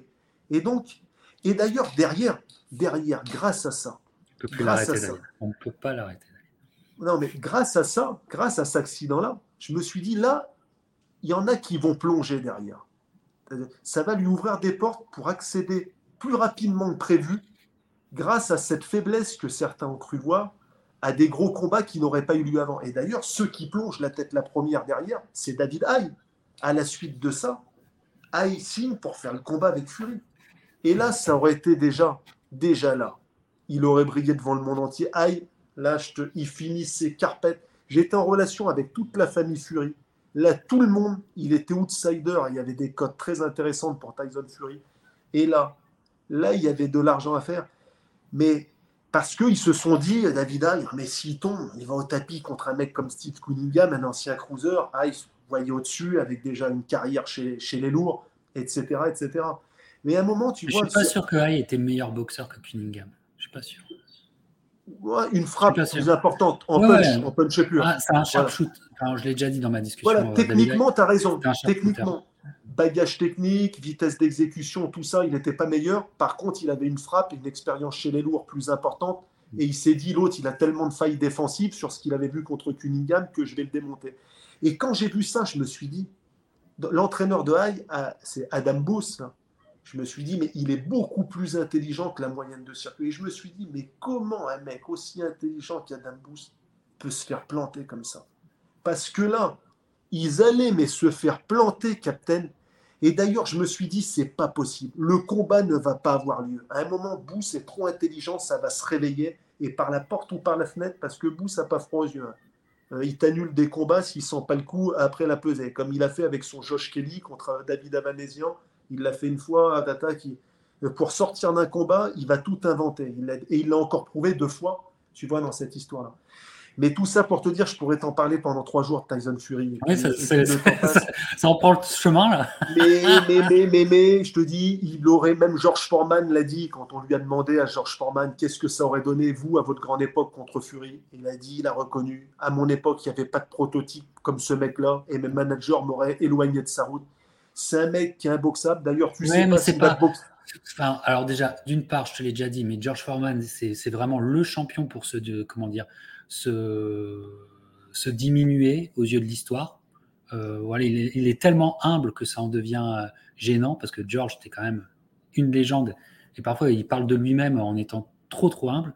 Et puis en même temps, c'était un c'est avec euh, le pro, Fury pose un problème au-delà de, de toutes les griefs qu'on peut avoir parce qu'il y a des griefs sur Fury, il y a des zones troubles, etc. Voilà, mais c'est pas le problème ce soir. Mais au-delà de tout, moi je pense qu'il y a un thème vis-à-vis de Tyson Fury, qui est le hors norme. Je t'en ai déjà parlé. Et comme, comme par son physique et euh, par son histoire, mais par son physique, il est tellement hors norme qu'il est très difficile, il est très difficilement concevable d'avoir des raisonnements box qui se tiennent réellement euh, avec Tyson Fury. Le hors norme rend tout très difficile et parasite un petit peu euh, notre approche, tu vois. Et, euh, finalement, moi, quelque part, j'aimerais encore en voir de Tyson Fury pour finir de, réfléchir sur lui. Mais toujours est-il qu'il y a quelque chose qui, pour moi, restera. C'est que même si l'histoire, au moment des faits, était compliquée, scandaleuse, il y a eu beaucoup de problèmes, je crois que dans 20 ans, la trilogie Fury Wilder va être revue très très fortement à la hausse. Je le crois alors, que, alors que moi, je suis un, pas un critique, mais que je le prends euh, sans, euh, sans, démagogie, tu vois. Je prends, je prends le, duel et j'essaye d'y réfléchir euh, sans faire de cadeau. Mais je crois réellement que dans 20 ans, il sera très fortement réévalué et qu'il, aux yeux de l'histoire, face à un boxeur lui aussi difficilement cernable, qui est Wilder, je crois qu'il fallait un homme totalement hors norme, hors norme pour stopper le Wilder. Je crois. Et en cela, en cela je crois qu'il y a un parcours euh, presque. Je crois qu'en fait, euh, Fury avait une sorte de croix à porter a, qui était invisible sur lui jusqu'au moment où il y a eu ce combat, ce, duel contre Wilder. Euh, et, il y a une part sacrificielle. Il y a une part sacrificielle parce que est-ce que Fury, parce que toi tu, tu l'apprécies énormément et, et, tu vois et toutes les qualités que tu as réussi à exprimer, euh, est-ce qu'après après le, euh, après euh, ce passage Wilder, est-ce qu'elles sont là toujours au top? Ça, c'est une question qu'on aura peut-être qu'on aura peut-être pas la réponse aussi. Mais en tout cas, je crois que dans l'histoire de boxe et comment ils vont rester dans la grande histoire avec un grand H, je crois qu'ils vont rester par ce prisme. Et c'est en fait ce prisme qui est le que je trouve le plus passionnant. Que je trouve le plus passionnant. Je te rejoins à 100%, Captain. Cette trilogie, elle est folle, cette trilogie. Euh, peut-être que tout le monde ne mesure pas encore à quel point elle est mm. complètement anachronique. Ce qu'ils nous ont donné sur le ring pendant trois combats, ces deux hommes-là, à l'époque à laquelle on est avec l'évolution de la boxe, c'est invraisemblable dans cette catégorie-là. Tu te rends compte que sur le. Moi, je trouve qu'il y a un esprit, excuse-moi de te couper, mais je trouve qu'il y a un esprit dans ce duel-là, il y a un esprit comme si c'était un retour de Jack Johnson et que, Jack, euh, que un box, des boxeurs du type de Jack Johnson, Jack Johnson avaient des trilogies modernes. Tu vois ce que je veux dire? Mais c'est ça, c'est ce que je te disais, c'est complètement anachronique. Oui, voilà. Est-ce que tu te rends compte, est-ce que tu te rends compte que dans le Fury Wilder 3, il y a cinq knockdowns, cinq voyages au tapis. Fury il va, deux fois au sol, Wilder il va trois fois. Cinq voyages au tapis, tu as vu, j'avais commencé avec mon clin d'œil. Mon deuxième euh, boxeur de ma, mon top 10 du cœur, c'était Balboa. Même dans la saga des Rocky, il n'y a pas un seul de ces combats, même dans la fiction poids lourd de la saga des Rocky, que ce soit contre Drago, euh, Apollo Creed ou Club Orland, il n'y a pas un des seuls combats. Même la fiction n'a pas imaginé un combat de poids lourd où il y avait cinq voyages au tapis. Tu sais, je me souviens d'un truc. Après le Fury Wilder 1, je crois que c'est le premier, le 1 ou le 2, sort au cinéma le Creed. Voilà, c'est une anecdote qui me revient. Et je vais avec euh, des petits cousins, des amis à moi, plus jeunes. Creed 2, c'est ça, Creed 2 euh, Creed 1 ou 2, ouais. Et juste le, le, film sort et, j'avais vu le, le, Fury Wilder une semaine ou, 15, jours avant. Et là, eux, eux n'avaient pas vu le, Fury Wilder. Et quand je sors du cinéma, oui, le cri 2, quand il va affronter le fils Drago, là, et je leur dis, mais il n'y a plus besoin d'aller au cinéma, les garçons. Euh, puisque normalement, la fiction, le cinéma sublime, forcément te présente des acteurs plus grands, plus beaux, plus impressionnants, les super-héros. J'ai la réalité dépasse la fiction. Quand vous voyez les personnages avec leur déguisement, euh, Fury sur son trône, le Gypsy King, Wilder avec son masque, un black, un blanc, les deux font plus de 2 mètres, les musculatures, les oppositions de style, ils sont plus forts que la fiction, ils sont plus forts que le cinéma. Donc, quand tu as vu ça, derrière, tu es au cinéma, dans une grande salle, même avec tous les moyens hollywoodiens, et tu regardes le combat du fils Creed contre le fils Drago, à côté d'un Fury Wilder qui est la réalité, c'est mièvre. C'est zéro. Tu, et c'est là que je te rejoins totalement, que cette trilogie, avec le temps, mais elle va complètement être obligatoirement réévaluée. Cette trilogie-là, elle est elle est complètement invraisemblable. Alors là, par, par exemple, on bascule en Usyk, la dernière performance. Il va falloir qu'on s'arrête, mon cher David. Euh, aussi, donc, euh, Je terminerai sur une phrase. Je te rappellerai juste un truc. Quand il y a eu le premier Joshua Usyk, à la fin du combat, après le combat, le lendemain ou l'après-lendemain, notre Tony Yoka national est venu à la télé dans les journaux dire Je suis prêt ah là, je, prends le vainqueur, je me sens prêt, ben, normal, je me mets à sa place. Et j'ai pensé la même chose. C'était pas de la boxe professionnelle poids lourd, c'était de la boxe olympique pendant 12 rounds. Donc comme lui, il n'a pas vraiment fait la mutation, champion olympique lui aussi, il a vu Usyk champion olympique face à Joshua, champion ex-champion olympique, se faire 12 rounds de boxe olympique, pas Ouais, mais il y a champion et champion, hein, parce que Usyk, c'est un vrai champion olympique et Joshua, il a eu un cadeau mais il a vu deux mecs se faire une partie d'échecs sur un ring de boxe, un combat technico-tactique très propre à la touche de la boxe olympique. Là, il s'est dit, ah, ça, ça me va. ça se comprend. il, y avait une logique à ça. Tony Yoka dit, là, je suis prêt pour ça. Je veux un des deux, je peux y aller tout de suite. Une semaine ou quinze jours après, il a vu Fury Wilder 3. Tu l'as jamais entendu dans aucun journal dire je suis prêt pour ça. Ça, il sait qu'il n'est pas prêt pour Parce ça. Que c'est une guerre. Et quand il a vu, mais non, parce que là, tu es dans de la vraie boxe poids lourd professionnelle, avec tout ce qu'elle comporte, tous les, tous les vices de ce, de ce sport. Et là, quand il a vu la revanche, euh, Usyk Joshua, qui est une copie conforme du premier, il a dû se redire, Tony ça, ça me plaît, ce jeu-là, je veux bien le jouer. Tricoter, me faire une partie technico-tactique avec Usyk sur 12 rounds, ça, c'est un jeu, je sais jouer à ce sport-là. Mais la performance, la performance qu'a réalisé Usyk, c'est à montrer dans toutes les écoles de boxe. Mais ce que va lui faire Fury s'ils font le combat, ça sera montré dans aucune école de boxe. ça, ça, réagira, ça sera pas les mêmes ressorts, ça sera pas les mêmes ressorts, mais euh, il est clair que Fury ou même Wilder, il faut que tu sois d'une témérité et que et que tu as envie de jouer avec la mort, tu as envie d'aller toucher la mort. Non, il faut le dire, faut dire, la, la, la boxe, c'est ça. On parle de dangerous territory. Qu'est-ce que ça veut dire Aller dans les territoires dangereux, ça veut dire, ça veut dire aller toucher du doigt ou même un peu plus la mort et d'y revenir. Et d'y revenir pour gagner contre ces, euh, contre euh, ces mecs qui.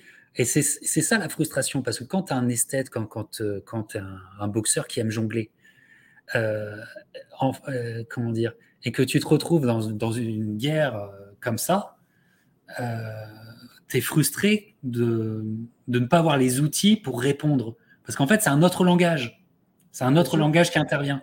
Et c'est des mecs qui t'amènent à utiliser un langage qui n'est pas le tien, c'est-à-dire le langage de euh, t'es prêt à mourir? T'es prêt à mourir? Est-ce que t'es prêt à mourir ou pas? Parce que c'est ça qui se passe. Dans leur tête, c'est ça qui se passe.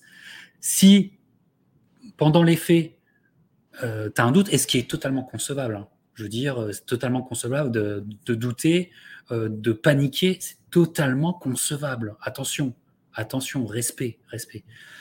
Et puis, tu as ceux, ceux qui ont envie d'y aller.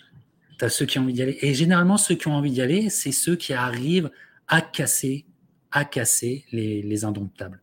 Voilà, on, en restera là, mon cher David? Il faut bien mettre un terme à un moment ou à un autre à cette voilà. discussion. Que tu étais parti sur trois jours, effectivement, mais je crois que de mon côté comme du tien, là, je pense qu'on passe à l'échafaud.